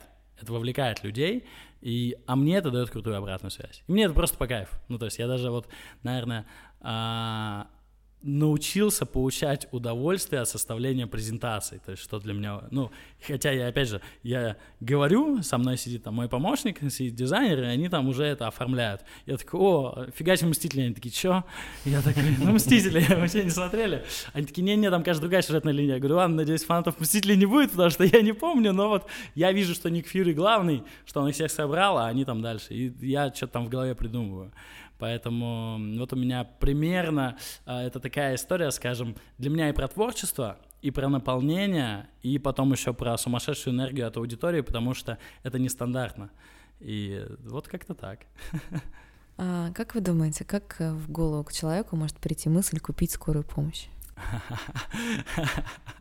Слушайте, я даже знаю, а, когда в моем случае мне просто позвонил партнер, сказал, на Модел 60 скорых э, машин скорой помощи очень дешево. А, там... Тебе не нужно 59? Да-да-да, в два раза дешевле рынка заберем. А, а у нас как раз а, была стройка загородная, и нам какая-то машина нужна была. Ну, под материалы, про вот это все, она, в принципе, подходит. Ну, то есть... Ну, то есть там ее, правда, надо там мигалочки снять и все остальное. Ну, то есть это просто же газель. И она хорошая, но я не разбираюсь, но мне объяснили, что это Соболь 4 на 4, все как надо. Я такой, ну, ладно. И, в принципе, цена принятия решения была не такая высокая, и это был просто прикольный кейс. Ну, то есть э, он такой, можешь скинуть там типа 300 тысяч? Я говорю, да, в принципе, да. Ну, то есть я закинул, мы купили одну, посмотрели, но 60 не купили, потому что, ну, это какая-то уже такая была схема, неинтересная для нас. То есть я, я не люблю заниматься чем-то не в основной деятельности, чтобы вот это вот заняться. Просто суету, э, как э, а, в Инстаграме говорят суетологи, чтобы вот эту суету навести, это не моя история, но нам действительно нужна была какая-то газелька, мы такие, о, скорая помощь, мы ее забираем дешевле рынка, а в разы. Она хорошая, еще скорая помощь. Класс. Ну вот как так, в моем случае. А вот вы рассказывали про все эти истории, 7 часов в океане, это, вот это вот, это откуда? А, слушайте. Мне позвонил мой партнер. А, похоже, да. А, просто на самом деле, если говорить про океан, а, был такой проект «Турбоостров 2» у Эда Халилова. Это типа необитаемого острова, последнего героя mm-hmm. был раньше на телевизоре, а, только в Ютубе, в Инстаграме. И они вначале таргетировались на меня в Инсте, я такой, ну, типа, какое-то выживание на обитаемом острове, думал, нет, к чему мне это стресс, не рассматривал. Потом, ну, меня это стало где-то цеплять. Мне там друг скинул, мне там... Хорошая таргетированная реклама. Да, да, уже люди, знаете, уже люди стали, их, видимо, вовлекли, такие, так, давай-ка его активируй. А мне друг скинул, мне еще там ребят стали скидывать из близкого окружения, что типа там, ну, там был звездный сезон, там был Серега Романович, Косенко, Любятенко, Гроты, и как бы банда такая прикольная собиралась. И я что-то подзадумался, у меня это интуитивно, ну, то есть в этом вообще опять нет никакой логики, я такой, типа, поеду. Ну, то есть, ну, я почувствовал, что мне хочется поехать а, в какой-то момент. Я при том не знал вообще, что будет. А когда мы приехали, это реально оказалось сложно. Ну, потому что я к таким проектам все время отношусь, что, ну, как некое шоу. Но, блин, в первый же день нас там выкинули с корабля, мы все ободрались об рифы, у нас забрали всю одежду, вещи, оставили по одному предмету. У меня это был нож, у кого-то это была там веревка, у кого-то огниво, у кого-то еще что-то. И мы сутки потом не ели, не пили, потому что нам ничего не давали. Ну, то есть это было реально а, испытание по-своему. И там были очень прикольные конкурсы. И Тамада в виде Эда Халилова. Эд Халилов талантливый человек, обожаю его. А, человек, который издевается над людьми профессионально. То есть он там советник генштаба МЧС, ну вот он из а, всех этих структур. И он там бывший как раз по Спартиус с Антоном Бритвой они что-то делали. А, и он действительно, ну, он сам, во-первых, а, соответствует тем ценностям, принципам продукта, который транслирует. То есть, если мы плыли 7 часов в океане, он легко их переплывет. А, во-вторых, это прям вот его призвание. То есть он это делает так красиво, так с юмором и так заряжая, мотивируя человека на самопреодоление, что у нас, ну давайте, потому что это было 10 дней, ну без телефонов, без всего, это было на Мальдивах, но от Мальдив там только одно название. Обитаемая острова на Мальдивах — это помойки. То есть там пенопласт, пластмассовые бутылки и все. Я думал, там кокос, банан, там ничего нет. Ну хотя бы нет каких-то здоровых пауков и змей, что меня порядок хоть где-то какое-то преимущество, то есть там достаточно в плане живности безопасно. И мы там спали на земле, и мы Мальдивы почувствовали на самом деле только на 10 день. Потому что каждый день, ну, были испытания, там, не знаю, например, мы стоим в воде по, ну, по это, солнечное сплетение, у нас на ноге веревка, и нам надо оппонента, там два племени, мы соревнуемся, нам надо оппонента из другого племени перевернуть за ногу и эту веревку растянуть. Только когда так делаешь, человек должен захлебываться. То есть, а это еще контактно в воде. Ну, то есть бить нельзя, хотя случайно один раз снова получилось. Ну, и как бы это очень... А мы все сгоревшие хлам, мы все ободранные, как бомжи, там у людей просто на пол лица уже герпес, ну, потому что атмосфера такая, вода, соль, у нас ни мыла, ни зубных щеток, ничего вообще нет.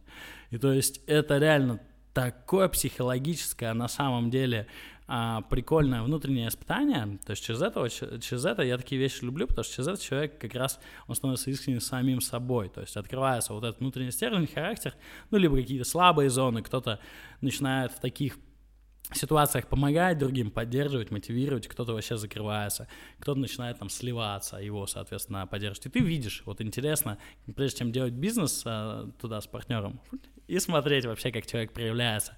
И топ-3 самых жестких испытания было, вот мы плыли через океан почти 7 часов, 6 чем-то было, это куча YouTube э, блогов на эту тему, вот кто там с нами был, так как они блогеры, они там снимали. А, очень тяжело на самом деле оказалось, но мы, знаете, когда нам сказали, вы плывете с острова на остров, а, там 15 километров, мы подумали, что нас где-то на середине достанут. Ну, типа, ну, часика два поплывем, и как бы, ну, это же нормальные люди. Но оказалось, что нет, нас не доставали. И мы, нам говорят, сделайте плод, а, и там другое племя, они были выживальщики, они как бы в этом понимали, что такое плод. А у нас были такие блогеры, такие все активные, позитивные, движовые, здоровые, но как бы не эффективные в плане... Кому делегировать сделать плод? Ну и мы не умели ничего еще. Они там, там веревки, горы, там один парнишка, он четыре раза бывает в год дома, потому что остальное время в горах, на джипах, там еще что-то, ну то есть такие прям готовые ко всему. А мы такие, там, мы в ресторанах и кальянных, и как бы четыре раза в год бываем даже дома, потому что мы по-другому образ жизни свой строим. А, и мы сделали палку одну, а к ней привязывали вещи, там, то, что мы выиграли. Котел мы выиграли, тент какой-то, ну, потому что там дождь еще шел, был сезон дождей, сентябрь. И тоже прикольный сезон дождей, ты выбираешь спать, чтобы тебе на голову капало или на ноги. Ну, там без вариантов. И ты спишь какой-то луже еще всегда, потому что, ну, затекает. Это очень весело. Так, десятером с блогерами в обнимку, у тебя все затекает, потому что на тебе кто-то лежит, и жесть, конечно. Но суть в том, что мы принесли палку, и это посмеялся, что это не плод. Говорит, вы хотя бы еще три приделайте. Мы послушали совета, приделали. Привязали туда вещи, у нас потом эти три палки отвалились, потому что, видимо, плохо проделали часа через три в воде. И мы утопили еще большую часть своих вещей. Там была чудо-лопата у одного, которая там, не знаю, чуть ли не ракеты в космос стреляла. Ну, такая за 15 тысяч какая-то крутая. А, это единственный у нас толковый выживальщик был из нашего племени. И мы это утопили на второй день. А, и, короче, мы с этой палкой плыли, часов пять. Потом мы поняли, что это балласт какой-то, и мы плывем к острову, но остров не приближается. И мы просто попали в течение, и мы вокруг острова плыли. И мы понимаем такие, блин, вообще, это так тяжело, мы уже так устали. А, там уже девочек достают, там были лишь девушки, потому что там у них там судороги, ноги, ну просто они уже офигевают. Там есть ребят, кто боится вообще плавать, кто в детстве тонул, они тоже в шоке. А, я люблю плавать, я неплохо плаваю. Но я тоже офигеваю от происходящего, потому что неадекватная нагрузка. А, и мы принимаем решение бросить плод, разделиться по двое, ну, мало ли кто тонуть будет, ну, палку бросить, точнее, плод. А, и взять, кто хорошо плавает, вещи. Ну, соответственно, там взяли вещи, я там взял, ребят взяли, кто хорошо плавает. И мы поплыли так вот по двое. Нам, э, правда, за это потом дали люлей, организаторы, потому что логика-то была в том, что если кому-то тяжело, он держит за эту палку, а остальные поддерживают. А мы как бы всю логику сломали. В итоге не доплыл никто, ни наше племя, ни то, потому что начался шторм, нас просто всех подоставали. Ну, это была жесть. Я помню, вот это когда заходишь к ним на лодку, и ты не можешь ходить. Ты не можешь ходить, потому что у тебя нейронные связи поломались, у тебя тело просто не понимает, у тебя тело какое-то, ну, вообще оно все, оно убито. То есть ты вообще не понимаешь, что происходит, у тебя фигачит мандраж лютейший. Ну, это такие, конечно, были ощущения, эмоции. А, это яркие очень события в жизни. Это первое испытание. Второе попроще, покороче. Мы просто гребли на лодке 6,5 часов на другой остров. То есть мы типа с острова на остров, у нас же там какая-то легенда, там типа нам надо до острова доплыть. А, ну, там для меня было личное испытание, если я придумал в голове такую штуку, грести без остановки. То есть там можно было отдохнуть, мы гребем там с одной стороны, со второй. И я решил попробовать, э, люблю я такие вещи, не знаю, грести просто не останавливаясь.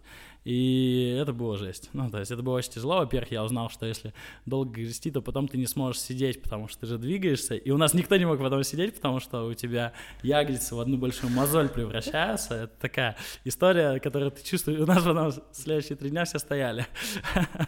А, во-вторых, ну, это физически было просто тяжело и прикольно, но по-своему. А, прикольно вспоминать, тяжело было тогда, но вспоминать прикольно. А, и, наверное, третье такое, ну, нас закапывали, тоже землю хранили, но это я как на себя особо не прочувствую, я просто там полежал, отдохнул наконец-то, то есть спокойно. У меня... Не в тот день хранили. Да, да, да, у меня наедине с собой, мне очень комфортно, я люблю это время а, и практикую. А по поводу третьего, это были гвозди, я не ставил никогда на гвоздях, там было испытание именно face-to-face, то есть ты стоишь из того племени, из твоего. Есть время индивидуальное, кто дольше простоит, а есть время общее. Я где-то был третий, четвертый, и мы по общему времени жестко проигрывали. И я встал на гвозди, и просто 45 минут первый раз в жизни я стоял на них, и у меня даже есть видео, но куча в интернете у меня есть, где я стою, а там гроты были рэперы, и мы с ними просто пели их треки. То есть мы читали, я стоял на гвоздях, вот так вот. Это было дико больно, но так как, э, ну, опять же, мои картинки боль в голове, и там гвозди это тоже доказывают, я просто на этом не концентрировался и стоял фигачил. После этого уже отменил это общее время, потому что он понял, что вышел за рамки. Там один первый человек слез там через 10 минут, второй тоже стоял долго, он понимал, что, типа, блин, мы так уже стемнеет сейчас, пока они там на гвоздях стоят, потому что я не хотел слазить через 45 минут. Говорит, все, в индивидуальном победил, слазь. И потом вот было еще самое жесткое после гвоздей, потому что, ну, меня с них сняли, я там слезть уже не мог, потому что я так соточку вешу, на самом деле. И, то есть, ну, как бы это тяжеловато. А, и меня сняли, положили ногами кверху, взяли холодные банки Кока-Колы и начали раскатывать чтобы там кровь правильно прошла, еще что-то, потому что вмятины были сильные. Это была жесть, это было, наверное, раз в пять больнее, чем само стояние на гвоздях, то есть холодные колы, прям вот это было жесть, хотя потом выпить дали. Ну вот это была такая интересная история про испытания. Для меня это история про определенную волю, характер, потому что там были все либо, ну там, актеры, блогеры, ну такие ребята все, скажем, с немаленьким э, результатом в жизни, с определенным уровнем там требования, эго, и такие типа, а чё, кого, давайте, как бы, а где мой Бентли? Ну, то есть такие там, они э, э, забрали Бентли Москва-Сити и привезли, блин, не дали ничего. И было очень прикольно как раз смотреть, как они проявляются, как я проявляюсь. Ну, то есть с точки зрения вот простых бытовых жизненных ситуаций. Я могу сказать, что для меня как раз было наблюдение в том, что люди с результатом какой-то конкретной области, они в принципе красавцы и по характеру, и по стержню. То есть они брали на себя больше ответственности, они больше выкладывались, они там не сдавались. Ну, то есть это было прям видно просто через такие уже простые, ну, простые, сложные бытовые инструменты. Поэтому потом мы пошли еще в горы, а, через пару, ну, через годика полтора с Эдом тоже. Очень прикольно было тоже, на Килиманджаро поднялись, тоже смотрели, как это проявляется кто дошел, кто не дошел, потому что у всех тоже разная а, область, насколько это тяжело. У кого-то горная болезнь очень сильно раскрывается, кому-то физически тяжело, кому-то еще, кому-то легко. Как э, Виталик с Димой из Гротов проявились? Уже они очень крутые. Я прям, не знаю, я их э, фанат как людей. Ну, то есть э, еще с 18 лет э, я их слушал, и когда у меня появилась возможность с ними пообщаться вживую, мы с ними как раз были в одном племени и много общались, они очень искренне добрые, просто добрейшие такие люди с огромнейшим сердцем, которые а, при этом максимально простые, то есть вот у них вот простота, искренность и доброта — это прям их, наверное, основная история. И они, ну, соответственно, брали на себя ответственность, они участвовали, они командные ребята, и они прям, ну, даже когда я на гвоздях стоял, я, по сути, стоял благодаря их поддержке, благодаря их трекам, и мы вместе их пели, то есть а, мы после этого, когда они приезжают на концерт, там, в Питер, в Москву, видимся, то есть приходим, общаемся, и они очень ну, вот эта вот открытость, э, наверное, любовь, простота — это прям их тема. Все остальное у них уже тоже, ну, они активны, они командные. Я прям к ним стал относиться, они для меня стали не просто там какими-то музыкантами, а вот людьми там с большой буквы. У меня это просто музыкальное прошлое, мы с ними с одного лейбла. Mm-hmm. Ну, то есть 25-17, они Круто. из одной тусовки, да, поэтому мне было интересно, потому что я не знал про эту историю. Я знаю, естественно, там уют кочевника, их проект. Да, да, да. А вот про этот не знал. Вот, они после этого как раз сделали вот уют кочевника. Я думаю, на них, а, если общаетесь, может спросить, насколько сильно повлияло, потому что mm-hmm. вот я вижу определенный сходство. То есть они тоже раскрыли, на мой взгляд, опять же, интересно было под них услышать, но они в этом получили большую сами ценность, а, ну и увидев, как люди истинно тоже проявляются. И, видимо, решили это дальше как бы транслировать, только уже, ну, в своем как бы угу. стиле. Как э, было возвращаться после этого всего к работе, ко всему? А, было прикольно, потому что я приехал на неделю, у меня было обучение финансовому планированию всю неделю с утра до ночи. У меня был день рождения в один из этих дней, я праздновал его на обучение, потому что день рождения было у меня и у той компании, где я учился в один день. И после я просто вечером быстро посидел в ресторане там втроем, как бы, потому что не готов был праздновать, и просто времени не было. А в конце этой недели я уезжал в Индию в Ашрам. То есть это был такой период сумасшедший, я уехал, ну, я до этого как-то подписался на шрам, меня друзья позвали, у меня есть один э, товарищ, э, крепкий бизнесмен, и он, э, у него, как скажем, хобби — это йога, и он преподает. То есть он там активен. Он как-то меня позвал, я такой думаю, блин, ну если я когда-то йогу попробую, то, наверное, благодаря ему, потому что он сам для меня интересный, и, ну, пойду попробую, ладно, мне интересно. И я сходил, мне очень понравилось. У меня, в принципе, в жизни часто присутствуют дыхательные практики, различные медитации, и у меня область моих утренних ритуалов, она, ну, такая очень для меня важная, сакральная. И я сходил, попробовал, и как-то была история, он такой, а поехали в Индию, в Ашрам, там очень классно, там вообще вот железно, Поехали, думаю, ну блин. В принципе, я в Индии не был, в Ашраме тем более, но будет что вспомнить. Поехали. И мы поехали, ну, через неделю я поехал в Индию, а там был ретрит, ну, то есть это такая, нельзя говорить, нельзя смотреть в глаза, нельзя смотреть на человека, нельзя там здороваться, как-то трогать, ну, вообще ты полностью ходишь, смотришь землю, просто там дышишь, медитируешь, делаешь асаны, э, слушаешь мантры, как бы музыку, еще что-то, ну, то есть прям целый день в практике, там с 5 утра просто у тебя начинается день с того, что ты фигачишь, и там, не знаю, в 10 вечера он заканчивается. И я как-то вот неделю приехал, у меня была переходная куча обучения, куча знаний, финансы и все остальное. А, у меня там все ребята с компании такие, ну, они мне видосики-то писали, мы там смотрели у костра эти видео, там поддержку, все остальное. Там кто-то стихи писал, ну, прям такие были интересные, очень приятные моменты.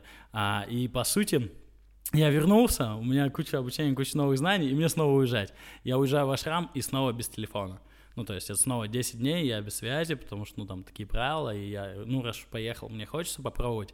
А, и я не особо вот после острова, у меня этот опыт, он слился воедино, потому что на острове было очень много активного такого опыта, ну, где ты фигачишь, фигачишь, фигачишь, фигачишь, фигачишь, что-то делаешь, выживаешь реально. А в ашраме был наоборот опыт, когда ты осознаешь. Я в ашраме, наверное, частично осознавал опыт острова. Ну вот те выводы, которые я говорю, там про характер, про стержень, по силу воли, я их, наверное, в ашраме они меня уже догоняли, когда я сидел просто спокойно медитировал, и там было очень много тоже интересного на самом деле. Я к этому отнесся как я люблю в жизни аналогии, и как вот человек, который едет на автомобиле, для меня Ашрам был такой некий дозаправкой. То есть я ехал, я тем более часто еду в красной зоне. То есть у меня высокая активность, для меня достаточно легко там, типа, работать по 14-16 часов от меня не требует, мне не надо там себя как-то мотивировать, еще что-то. Мне тяжело не работать, тяжело что-то не делать. А, но я вот поехал, тогда перезагрузился, и, конечно, у меня сейчас до сих пор есть ритуалы, когда я выключаюсь полностью, ну, для этого я ашрам нет, просто я могу уехать за город, выключить телефон, ну, поставить на авиарежим, и какой-то день-два перезагружаться от а, все, ну, тут это перегруза информации, которая у нас есть, чтобы видеть, ну, свои истинные вообще цели, к чему я иду, зачем я делаю. У меня любимый вопрос в жизни — зачем? Но я его и себе постоянно задаю людям, когда мне что-то говорят, там, типа, масштабироваться или там бизнес, я говорю, зачем? Ну, я обычно его задаю раз пять, чтобы понять истинную историю. Поэтому вернулся легко, но быстро уехал. А когда осознал, уже легко, потому что у меня столько накопилась энергия за время, а, пока я был не в бизнесе, и плюс обучение надо внедрять, и как бы и денег стало больше, что интересно, но, потому что я их не тратил. А было ли что-то такое, что вы сразу убрали после того, как вернулись? Хороший вопрос. Я думаю, что у меня меньше стало в жизни, я не знаю, убрал полностью нет, это еще там год три назад было, или четыре. А, у меня меньше стало в жизни неэффективные траты времени. То есть я вернулся такой очень заряженный, голодный, в хорошем смысле, к жизни этого слова. То есть там сразу возможности, сразу еда, ну нормально. А, зубная щетка. Зубная щетка, да. То есть я стал ценить то, что происходит. я стал более м- избирателен. Избирателен это стало проявляться и в общении с определенными людьми, либо не в общении. Оно стало где-то меньше, то есть э, я стал более такой, ну, с острым фокусом, вниманием, э, не распыляться на вот все, что мое внимание пытается как-то привлечь ну, соответственно, там выражалось это в том, что я там меньше в соцсетях сидел и больше был сфокусирован на каких-то конкретных областях, в которых я хочу достичь результата. Так как у меня в жизни большую роль занимают цели, как э, такой тактический инструмент, скорее. А, я на острове в конце писал цели. Я когда их писал, у меня был такой инсайт, там практически не было материальных целей. То есть меня прям это сильно удивило, потому что я такой человек из материального мира, и у меня там обычно что не цель, то она как бы связана с финансами, а, с каким-то статусом. И там я писал, и они были вообще другие. И тогда для меня это тоже было сильное осознание, потому что они были более искренние. Ну, то есть они были больше мои, но больше мои, чем социальные. Мне это очень понравилось, и я эту историю как бы в дальнейшем сохранял. То есть я больше обращал внимание на общение с близкими, на качество этого общения, меньше обращал внимание на какие-то там формальные вещи. То есть вот в этом плане, наверное, это проявилось. Ну, в каких-то мелочах. Ваш любимый вопрос, зачем? А, если за пределами денег, вот у вас э, такие прекрасные проекты, столько всего рассказывать, а зачем вам бизнес? Ну, давайте, я отвечу из разных стадий, потому что это эволюционировало у меня Первично, ну, я из необеспеченной семьи, у меня там в начале вот презентации, о которой я говорил, я там вышибал в досках и купил себе первую десятку а, ладу, а, и как бы мне это очень, ну, для меня это было достижение, реально. А, и суть в том, что и даже для моего окружения, и там для моей мамы, и для всех, как бы думали, вау, ты красавчик. Я тоже так думал. А, ну, и по-своему это тоже было достижение в тот момент. И в тот момент, конечно, я просто был голодный. Ну, то есть я просто хотел денег, я просто хотел там свои 100 тысяч, потом 150 тысяч, потом больше, больше, больше. То есть это было с целью финансов. Потом, а, как, ну, у меня есть э, такое видение, что и у руководителя, и у бизнесмена, ну, чем выше человек по статусу, тем больше у него ответственности. Она проявляется уже и в ответственности за своих людей, которые у тебя работают, и в ответственности за твоих клиентов, и в ответственности за твой продукт. То есть у меня появлялась эта ответственность, и я, соответственно, в голове думал, типа, ну, что мне теперь с этим делать? Ну, то есть, если что-то делать, то делать хорошо.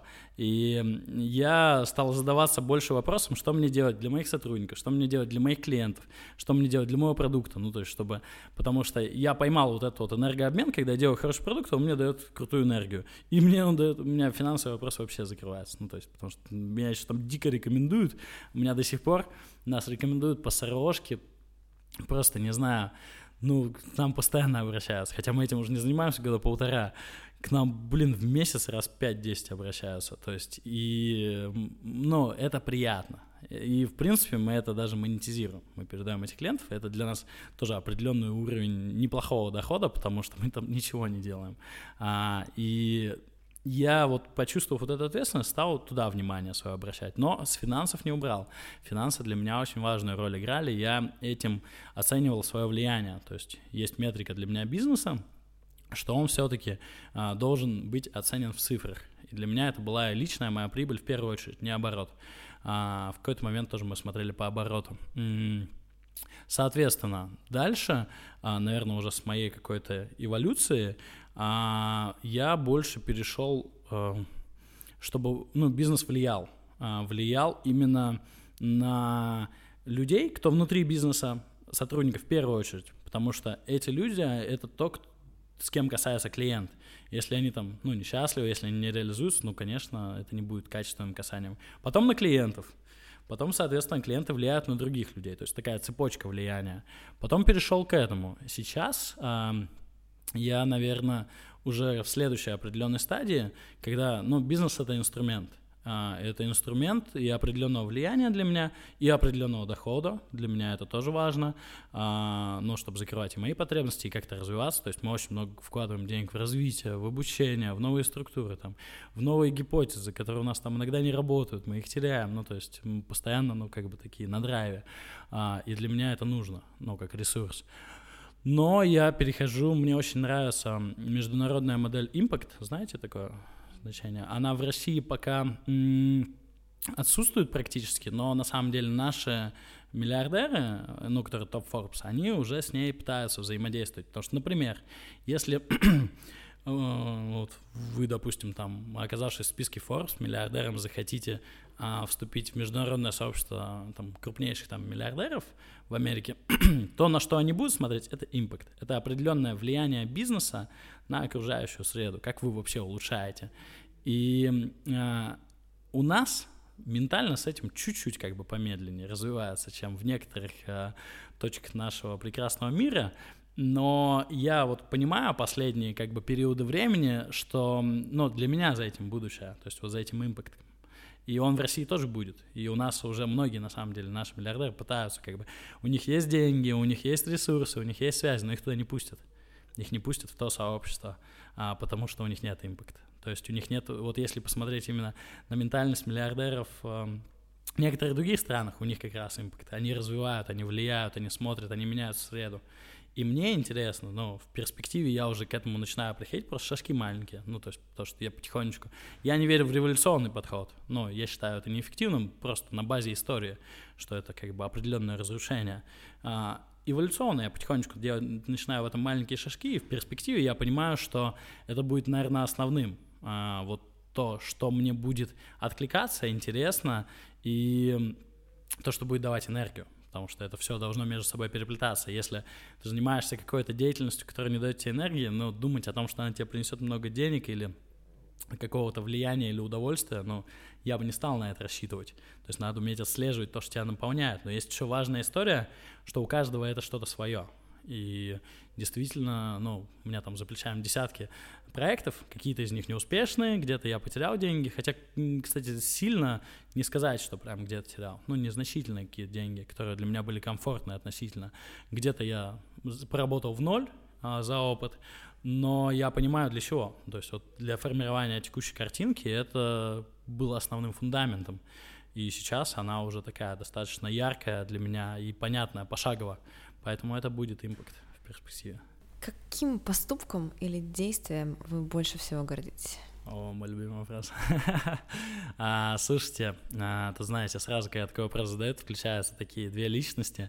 Одна, которая такая, типа, блин, чуть неловко, а, а другая, а, у меня другая личность. А, на самом деле в день а, есть а, минимум там три ситуации, которыми я горжусь. То есть я этому прям уделяю особое внимание, с точки зрения развития личности. То есть а, у меня есть достижения дня, я это отслеживаю, там, достижения года и, там, ну, и моей жизни. А если говорить, ну, так общим одним, для меня это, а, ну, моя дочь. То есть я не знаю, тут как... А, за, часть я уж не буду говорить, но, наверное, тем, что у меня осознанно пришло понимание того, что я хочу ребенка и как бы очень сильно, ну, то есть хочу эту историю продвигать, ну, то есть это, наверное, основное, потому что это для меня, ну, как э, если в общем, в конечном счете, главный мотиватор, ну, то есть если вообще смотреть, отделять. А так их вообще сотни. я, и я стараюсь к этому идти именно не через эго, а у меня есть, ну, такое видение, а, оно не мое, я кстати, вот то, что говорю, это все не мое. я обычно сразу убеждаю. Ну, так как я много читаю, я наверняка что-то откуда-то беру и отношусь к этому позитивно. Просто я по-своему интерпретирую, что ничего не важно. Ну, то есть важности вообще нет. Потому что все, что конечно, не может быть важным. Ну, соответственно, жизнь конечно, она не важна. Не важна не в контексте того, что а, обесценивания, а в контексте того, что не надо этому важности придавать. Но одновременно на балансе того, что я не придаю ничему важности серьезной, каким-то победам, каким-то поражениям. А, вот по поводу побед и поражений у меня есть одна из любимых поговорок. Ну, ко мне часто люди приходят, когда у них что-то тяжело в жизни, и есть такая мудрость, что приходит там а, ученик мудрецу и говорит, блин, у меня такая жесть, там жена уходит, денег нет, там со здоровьем проблемы. И он говорит, повесь на дверью табличку, все пройдет. И ходи смотри на нее каждый день он смотрит, у него там действительно, ну, все решается, там в порядке со здоровьем, зарабатывает деньги, приходит, все говорит, там, жена, все классно, приходит к мужу, говорит, спасибо, ты гений, как это работает? Он говорит, да, это законы вселенной, ты знаешь, что главное? Не забывай смотреть на табличку. А, и то есть, ну, я к этому так отношусь очень а, философски, позитивно, без излишней важности, но, тем не менее, я понимаю, для определенной личности, ну, лидерской, важно уметь отмечать свои достижения не с точки зрения ими потом такой, типа, я здесь красавчик, здесь красавчик, здесь. Да нет, суть не в этом. Суть в том, что просто у нас а, ментально в России а, так заложено, что люди, особенно кто там что-то пытаются развивать, что-то делают, они все сразу их херачат, там, они там инфо-цыгане, еще что-то, особо не вникая. Ну, то есть это как с этими с раками, которые из ведра выбираются, их назад фигачат. Но в такой культуре а, особенно важно уметь свои какие-то сильные стороны подмечать для своего развития, потому что это мотиватор. Поэтому просто списочек. А, есть, э, есть мнение, что существует особый российский менталитет, культурный код и так далее. А какие бы несколько вещей, там две-три, которые бы вы в нем поменяли? Я бы на самом деле не менял ничего. А, поясню почему, а потом поясню вещи, которые считаю требуют развития. Ну, опять же, потому что mm-hmm. я важности этому не придаю. Ладно, если коротко, не размазывать. А, но область, которая а, уже, на мой взгляд, сейчас меняется, и я стараюсь на нее тоже влиять в своем, по крайней мере, небольшом окружении по отношению к России. А, это вот объединение, ну то есть потому что Россия в моей а, опять же, картине мира и, в моем историческом понимании а, наиболее сильна, когда она объединяется. Но у нас ментально страна объединяется, когда случается какой-то сложный период, как говорится. но... Как красиво, да? Да, да, я умею. но хочется, чтобы развитие а, вот это вот объединение и действие было не только через негатив. Потому что, в принципе, это тоже нормально. Это хорошо вообще, что так. Ну, то есть мобилизация классная штука. Я сам практикую. Но как бы вопрос в том, что оно через позитив может быть более ресурсное, более стабильное, постоянное, эффективное. И хотелось бы, чтобы вот люди, которые как раз, у нас сейчас их на самом деле становится больше, я очень много их вижу, очень много знаю таких людей, кто что-то меняет, что-то делает, что-то пытается, даже может у них не получается, получается, это вообще второй вопрос, но они что-то делают, чтобы э, ментально, ну вот как раз их больше поддерживали, потому что, вот знаете, э, там в Америке же у них вся культура там типа, там что-то пытаешься, красавчик, все, там успех, да, да, это искренне, то есть у них же эта улыбка, да, да, да, да, да. А, не так, конечно, ну то есть вообще не, не надо никого копировать, мои картинки здесь, а, но просто искренне поддержать, сказать, ну будет классно, если у тебя получится, если не получится, ничего страшного, сделаешь второй раз получится ну, сделаешь десятый раз получится, ну, все, давай. ну, то есть это уже хорошо. Вот это вот первая область, ну, то есть поддержка именно развития. Хотя, на мой взгляд, она уже происходит благодаря многим людям. Вторая область мне бы хотелось, так как я сам во многих этих направлениях видел э, сложности, чтобы уровень финансовой грамотности людей рос. Потому что у нас в России крайне низкая финансовая грамотность, и население, э, так сказать, обычных людей, ну, про бизнес я молчу, там, к сожалению, тоже, но бизнес это уже следующая стадия, на самом деле. Просто чтобы люди э, смотрели на область э, экономическую, финансовую, а, понимая основные там, правила, законы, прочитали хотя бы несколько книжек, поэтому хотя бы, не знаю, там, вот тот самый богатый человек в Ионе, 100-страничную, который за один раз читается, ну, хоть чуть-чуть начали в это вникать, потому что, а, на мой взгляд, из этого как раз вытекает определенный уровень жизни и уровень там текущих обстоятельств, проблем, с которыми люди сталкиваются. То есть второе — это финансовая грамотность. А, третья область, которую я выделил в людях, ну вот первое объединение, а, усиление и поддержка, вторая финансовая грамотность, а третья позитив. Третья позитив и просто умение наслаждаться жизнью и находить хорошее в ней, ну потому что этого очень много, а, и у нас такое тоже ментально. А, вот я когда выхожу как раз на сцену выступать, я обычно там все такие серьезные сидят, особенно первые ряды випов, такие как бы на костюме, там часы, такие все там в глаза смотрят, а, не улыбаются. И у меня есть такое видение, что самые серьезные люди ездят в метро. И я когда, ну, сейчас редко, хотя я против метро, кстати, ничего не имею в Москве, более эффективно даже, а, будет иногда перемещение с одного конца в город в другое, но мне не нужно, ну, то есть у меня логистика построена так, что мне на машине не всегда нужно ехать, у меня дом-офис как бы в соседних зданиях, а, и я замечаю, что чем человек более такой закрытый, у него есть какой-то определенный мир, такой результат, он прям очень серьезный, вот максимально, то есть он такой прям вот этот серьезный взгляд, отсутствие улыбки, все остальное. Хочется, чтобы э, люди были позитивнее, они понимали, что через позитив э, мир на самом деле меняется и развивается и управляется даже более эффективно, чем через вот эту вот серьезную мину, потому что у нас ментально это прям очень сильно зашито. Я сам, там, не знаю, лет пять назад, э, ну, пять уже, наверное, такой был, э, чуть э, на позитиве, очень сильно я всегда улыбался вообще. Это тоже людей такие, они такие, типа, блин, что он улыбается? Что с ним не так? Да, что с ним не то. Сейчас, ну, я просто на иронии ко всему, но я понимаю, что 10 назад я был очень серьезный, при том, как бы у меня как бы результат был совершенно другой. И сейчас вот людей, которые там десятикратно, стократно больше меня по результату, там прям с сумасшедшими достижениями, да не очень простые ребята. Они и в общении, И это на самом деле ключ, ну то есть это ключ к развитию. И в помощи, и в действиях, и в мышлении, то есть они одновременно очень сложные как система, но они очень просты в коммуникации. И вот хотелось бы, чтобы третья область России ментальности вот это вот менялась, вот это вот такая какая-то напускная серьезность, такие типа все, мы там такие, да нет, но на позитиве надо общаться и ресурсно. Ну, то есть вот как так. Есть э, теория о том, что все люди объединяются, вот первое, да, объединение ментальности, они могут объединяться либо против кого-то, Мгм. либо в какой-то э, экстренной ситуации, Да. либо вокруг какой-то идеи. Вот вокруг какой идеи могли бы они объединиться в России? Хороший вопрос, кстати. Вокруг эм, как раз изменения своей текущей реальности. Ну, свою текущую реальность я подразумеваю, вот я еще в начале нашего общения сказал, что меня все время что-то не устраивает. Но меня не устраивает по-доброму. То есть не то, что я такой, типа, блин, я не могу так жить, что за ужас. Я такой думаю, да нет, здесь можно лучше, ну, нужно лучше. То есть у меня для этого все есть. И вокруг идеи того, что как раз в России можно сделать намного лучше, потому что страна на самом деле реально очень крутая. Я не со стороны, э, я себя не назову патриотом, потому что тоже там понятие в моей картине уже извращенное. Я не назову, я в России люблю жить, хочу жить, и мне она очень нравится сама как страна. То есть я не буду там сейчас кому-то из этих ребят приписываться разносторонних, я на, у меня нейтралитет.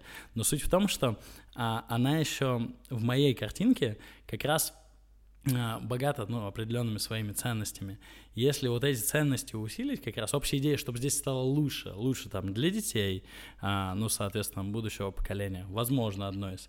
Я бы основной бы это не стал, я бы основной стал лучше для тех, кто делает, потому что это будет более, в моей картинке, опять же, искренне, более правильно. Ну, зачем как бы делать? Ну, для детей хорошо будет лучше потом. Сделай ты, чтобы уже было хорошо сейчас. Ты же, когда идешь по улице, там, не знаю, ты можешь э, кинуть стакан кофе, там, не знаю, на землю, а можешь мусорное ведро. То есть и интересно как раз а, отслеживать, но в принципе тенденция это позитивная в моей картине мира скорее а, у нас, чем негативная в каких-то таких ментальных проявлениях. Но ты можешь отслеживать, и надо сделать так, чтобы это было прям некомфортно и не принято. Это как когда ты оказываешься, вот я в Лондоне был, там же везде ты ходишь, там нет ни контролеров, никого, ты там карточку прикладываешь, там нет специальной штуки, которая тебя не пропустит, там нет людей. То есть ты прикладываешь, едешь, прикладываешь, когда вышел, все. То есть на честности. И даже русские это делают там. Здесь они бы этого не делали. То есть это настолько уже, ну, там, такое влияние, то есть я тоже за этим наблюдал, а, и, ну, сам я прикладываю здесь, там, для меня это внутренняя такая история, скорее, чем внешняя, мне как бы тут контроль не нужен. Но суть в том, что даже те, кто, может, здесь бы не приложили, они, блин, там приложат. И хочется создать такую среду, чтобы... а, ну, это же среда для этих же людей. Ну, то есть они, они сами-то ее должны создать. Я здесь, ну, никому ничего создавать не собираюсь. Я создаю как раз эту среду для себя, для окружающих меня людей. Ну, то есть и они также в нее вкладываются как части. Но хочется, то есть, чтобы у людей была эта общая идея улучшения а, среды вокруг себя. Они в 917-м объединились с этой общей идеей. Ну, да. А, Вопрос, чем зап- Да, закончился. да, да. Поэтому здесь, да. Здесь есть нюансы, да. Но во всем этом, конечно, есть нюансы. Я просто а, где-то вот как раз лет 18 я был такой, знаешь, ярый атеист, ярый такой деятель, который ну, вообще там весь в политике, все понимал, что происходит. Я когда осознал, насколько у меня туда сильно уходит энергия, насколько я там, в принципе, даже если я в ту деятельность пошел, не влияю, ну, то есть в своей картине мира, а, я там не... Мне это неинтересно. И я как бы принял вообще, у меня эта сфера стала такая, терра инкогнита, она для меня просто отсутствует в жизни. Хотя я понимаю, на определенном уровне она будет присутствовать, то есть, и, ну, однозначно. Но вопрос, а, тут тоже критическая масса. А, Критической массы в хорошем смысле, если а, у людей, ну, вот, фундаментально там определенная ценностная база, определенное мышление, определенный уровень эрудиции, харизмы и всего остального, ну, я могу сказать, что, а, ну, мир будет перестраиваться. Если нет, ну, критическая масса в другой стороне, ну, тогда, а, возможно, все будет а, хуже. Это как у меня, когда спрашивают, а, типа, ну, получится или нет, я, будет, я обычно говорю, типа, будет либо хорошо, либо плохо. Либо да, либо нет. Это такая... А, Несколько последних вопросов, и будем уже завершать. Самый большой страх. Слушай, а, я пару лет назад говорил, что у меня вообще нет страхов, Потом прочитал, что так только у психов. Решил придумать. Решил придумать, да. Но если честно, ну, наверное, на меня бы, ну, вот если так подумать, то что я сильно об этом не думал, Потому что у меня, ну, я не боюсь высоты, я там прыгал с разной такой фигни, я не боюсь ну, там, углей, там, всего чего угодно. А меня не шатает по эмоциям, когда какие-то эмоциональные истории, когда меня пытаются либо провоцировать, либо вывести, потому что раньше, наоборот, у меня была эта история, я очень прорабатывал. То есть я очень много разных областей прорабатывал, но, наверное, для меня самый большой страх был бы м- потери репутации. То есть вот если так задуматься, либо такого какого-то публичного как раз... Я не могу... Кстати, хейт нет. Вот я даже когда выступаю, даже какие-то там прямые эфиры у нас сейчас, что там кто-то фигачит, и я... мне интересно было как раз, как у меня будет организм реагировать. Вообще пофигу. Ну, то есть я так смотрю на это, ну, то, у меня прям нейтрально проходит. Но вот именно тут, наверное, страх не хейта, а страх, что заслуженно, ну, то есть я вот где-то вот э, поступился там какими-то своими взглядами, поступил так, э, вот это вот было бы для меня серьезным страхом, то есть, наверное, внутренним, но я не вижу, как он распакуется потому что он зависит от меня, соответственно. А если, ну, меня там пытаются фигачить за то, где я прав, нет, только энергию дает. Ну, то есть, и, и либо это проходит очень мимо. Короткий блиц. Буквально. Значит, отвечай коротко, да? Да, да, в паре, паре, паре приложений. А, дружба это? А, взаимодополняющая помощь в совместном развитии. А, процесс или результат? Результат в процессе которого ты кайфуешь. Э, деньги это? Ресурс? А, работа или отдых? Работа, которая будет для тебя отдыхом. Красиво, красиво. А, давай продолжим с отдыхом. Самый классный отдых это? Выживание на необитаемом острове, если можно так сказать. На самом деле, если коротко, тоже двумя предложениями. Мне так просто тяжело. Если, ну, у меня, знаешь, там несколько, да, предложений сразу тягивает. Если, если коротко, самый нестандартный отдых, самый крутой. Ну, вот прям то, чего у тебя нет. Не ходил в горы, горы. Не плыл в океане, океан. То есть вот так. Самая тяжелая работа это? То, что ты не любишь. А у нас а, страничка есть, я говорила, и там есть три правила жизни. Какие у тебя три правила жизни? Опять три. Но хорошо. По поводу трех. А, быть открытым.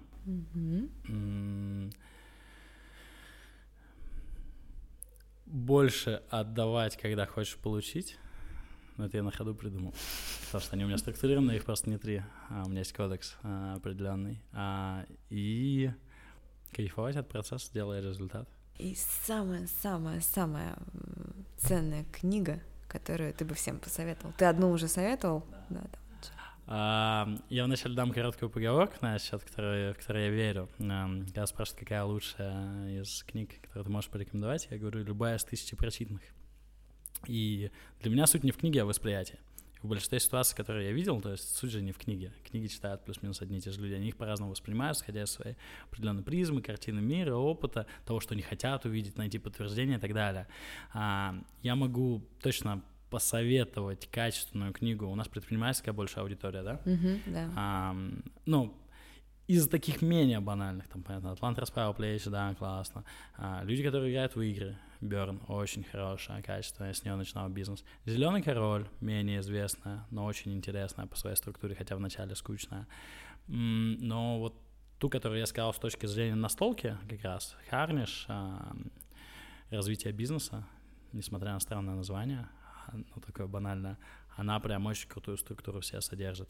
А так, ну, на самом деле, суть будет не в книге, суть только в восприятии, потому что даже если вот у вас хорошие книги на полке, я большую часть из них читал, и я могу сказать, вопрос восприятия. У меня есть такое, что я перечитываю книги спустя годы и начинаю их внедрять, то есть с книгой надо работать. А, но чтобы научиться работать с книгой, через тебя должно пройти просто десятки, сотни. Я вот когда работал в охране, самое нестандартное было, что я читал а, Данте Алигьери «Божественную комедию». Ну, то есть просто такой разрыв был, а, типа вышибала в ночном клубе и божественная комедия, которая там написана ну, в стиле там 12 века, в стихах, я не знаю, как это называется до сих пор, но мне было интересно.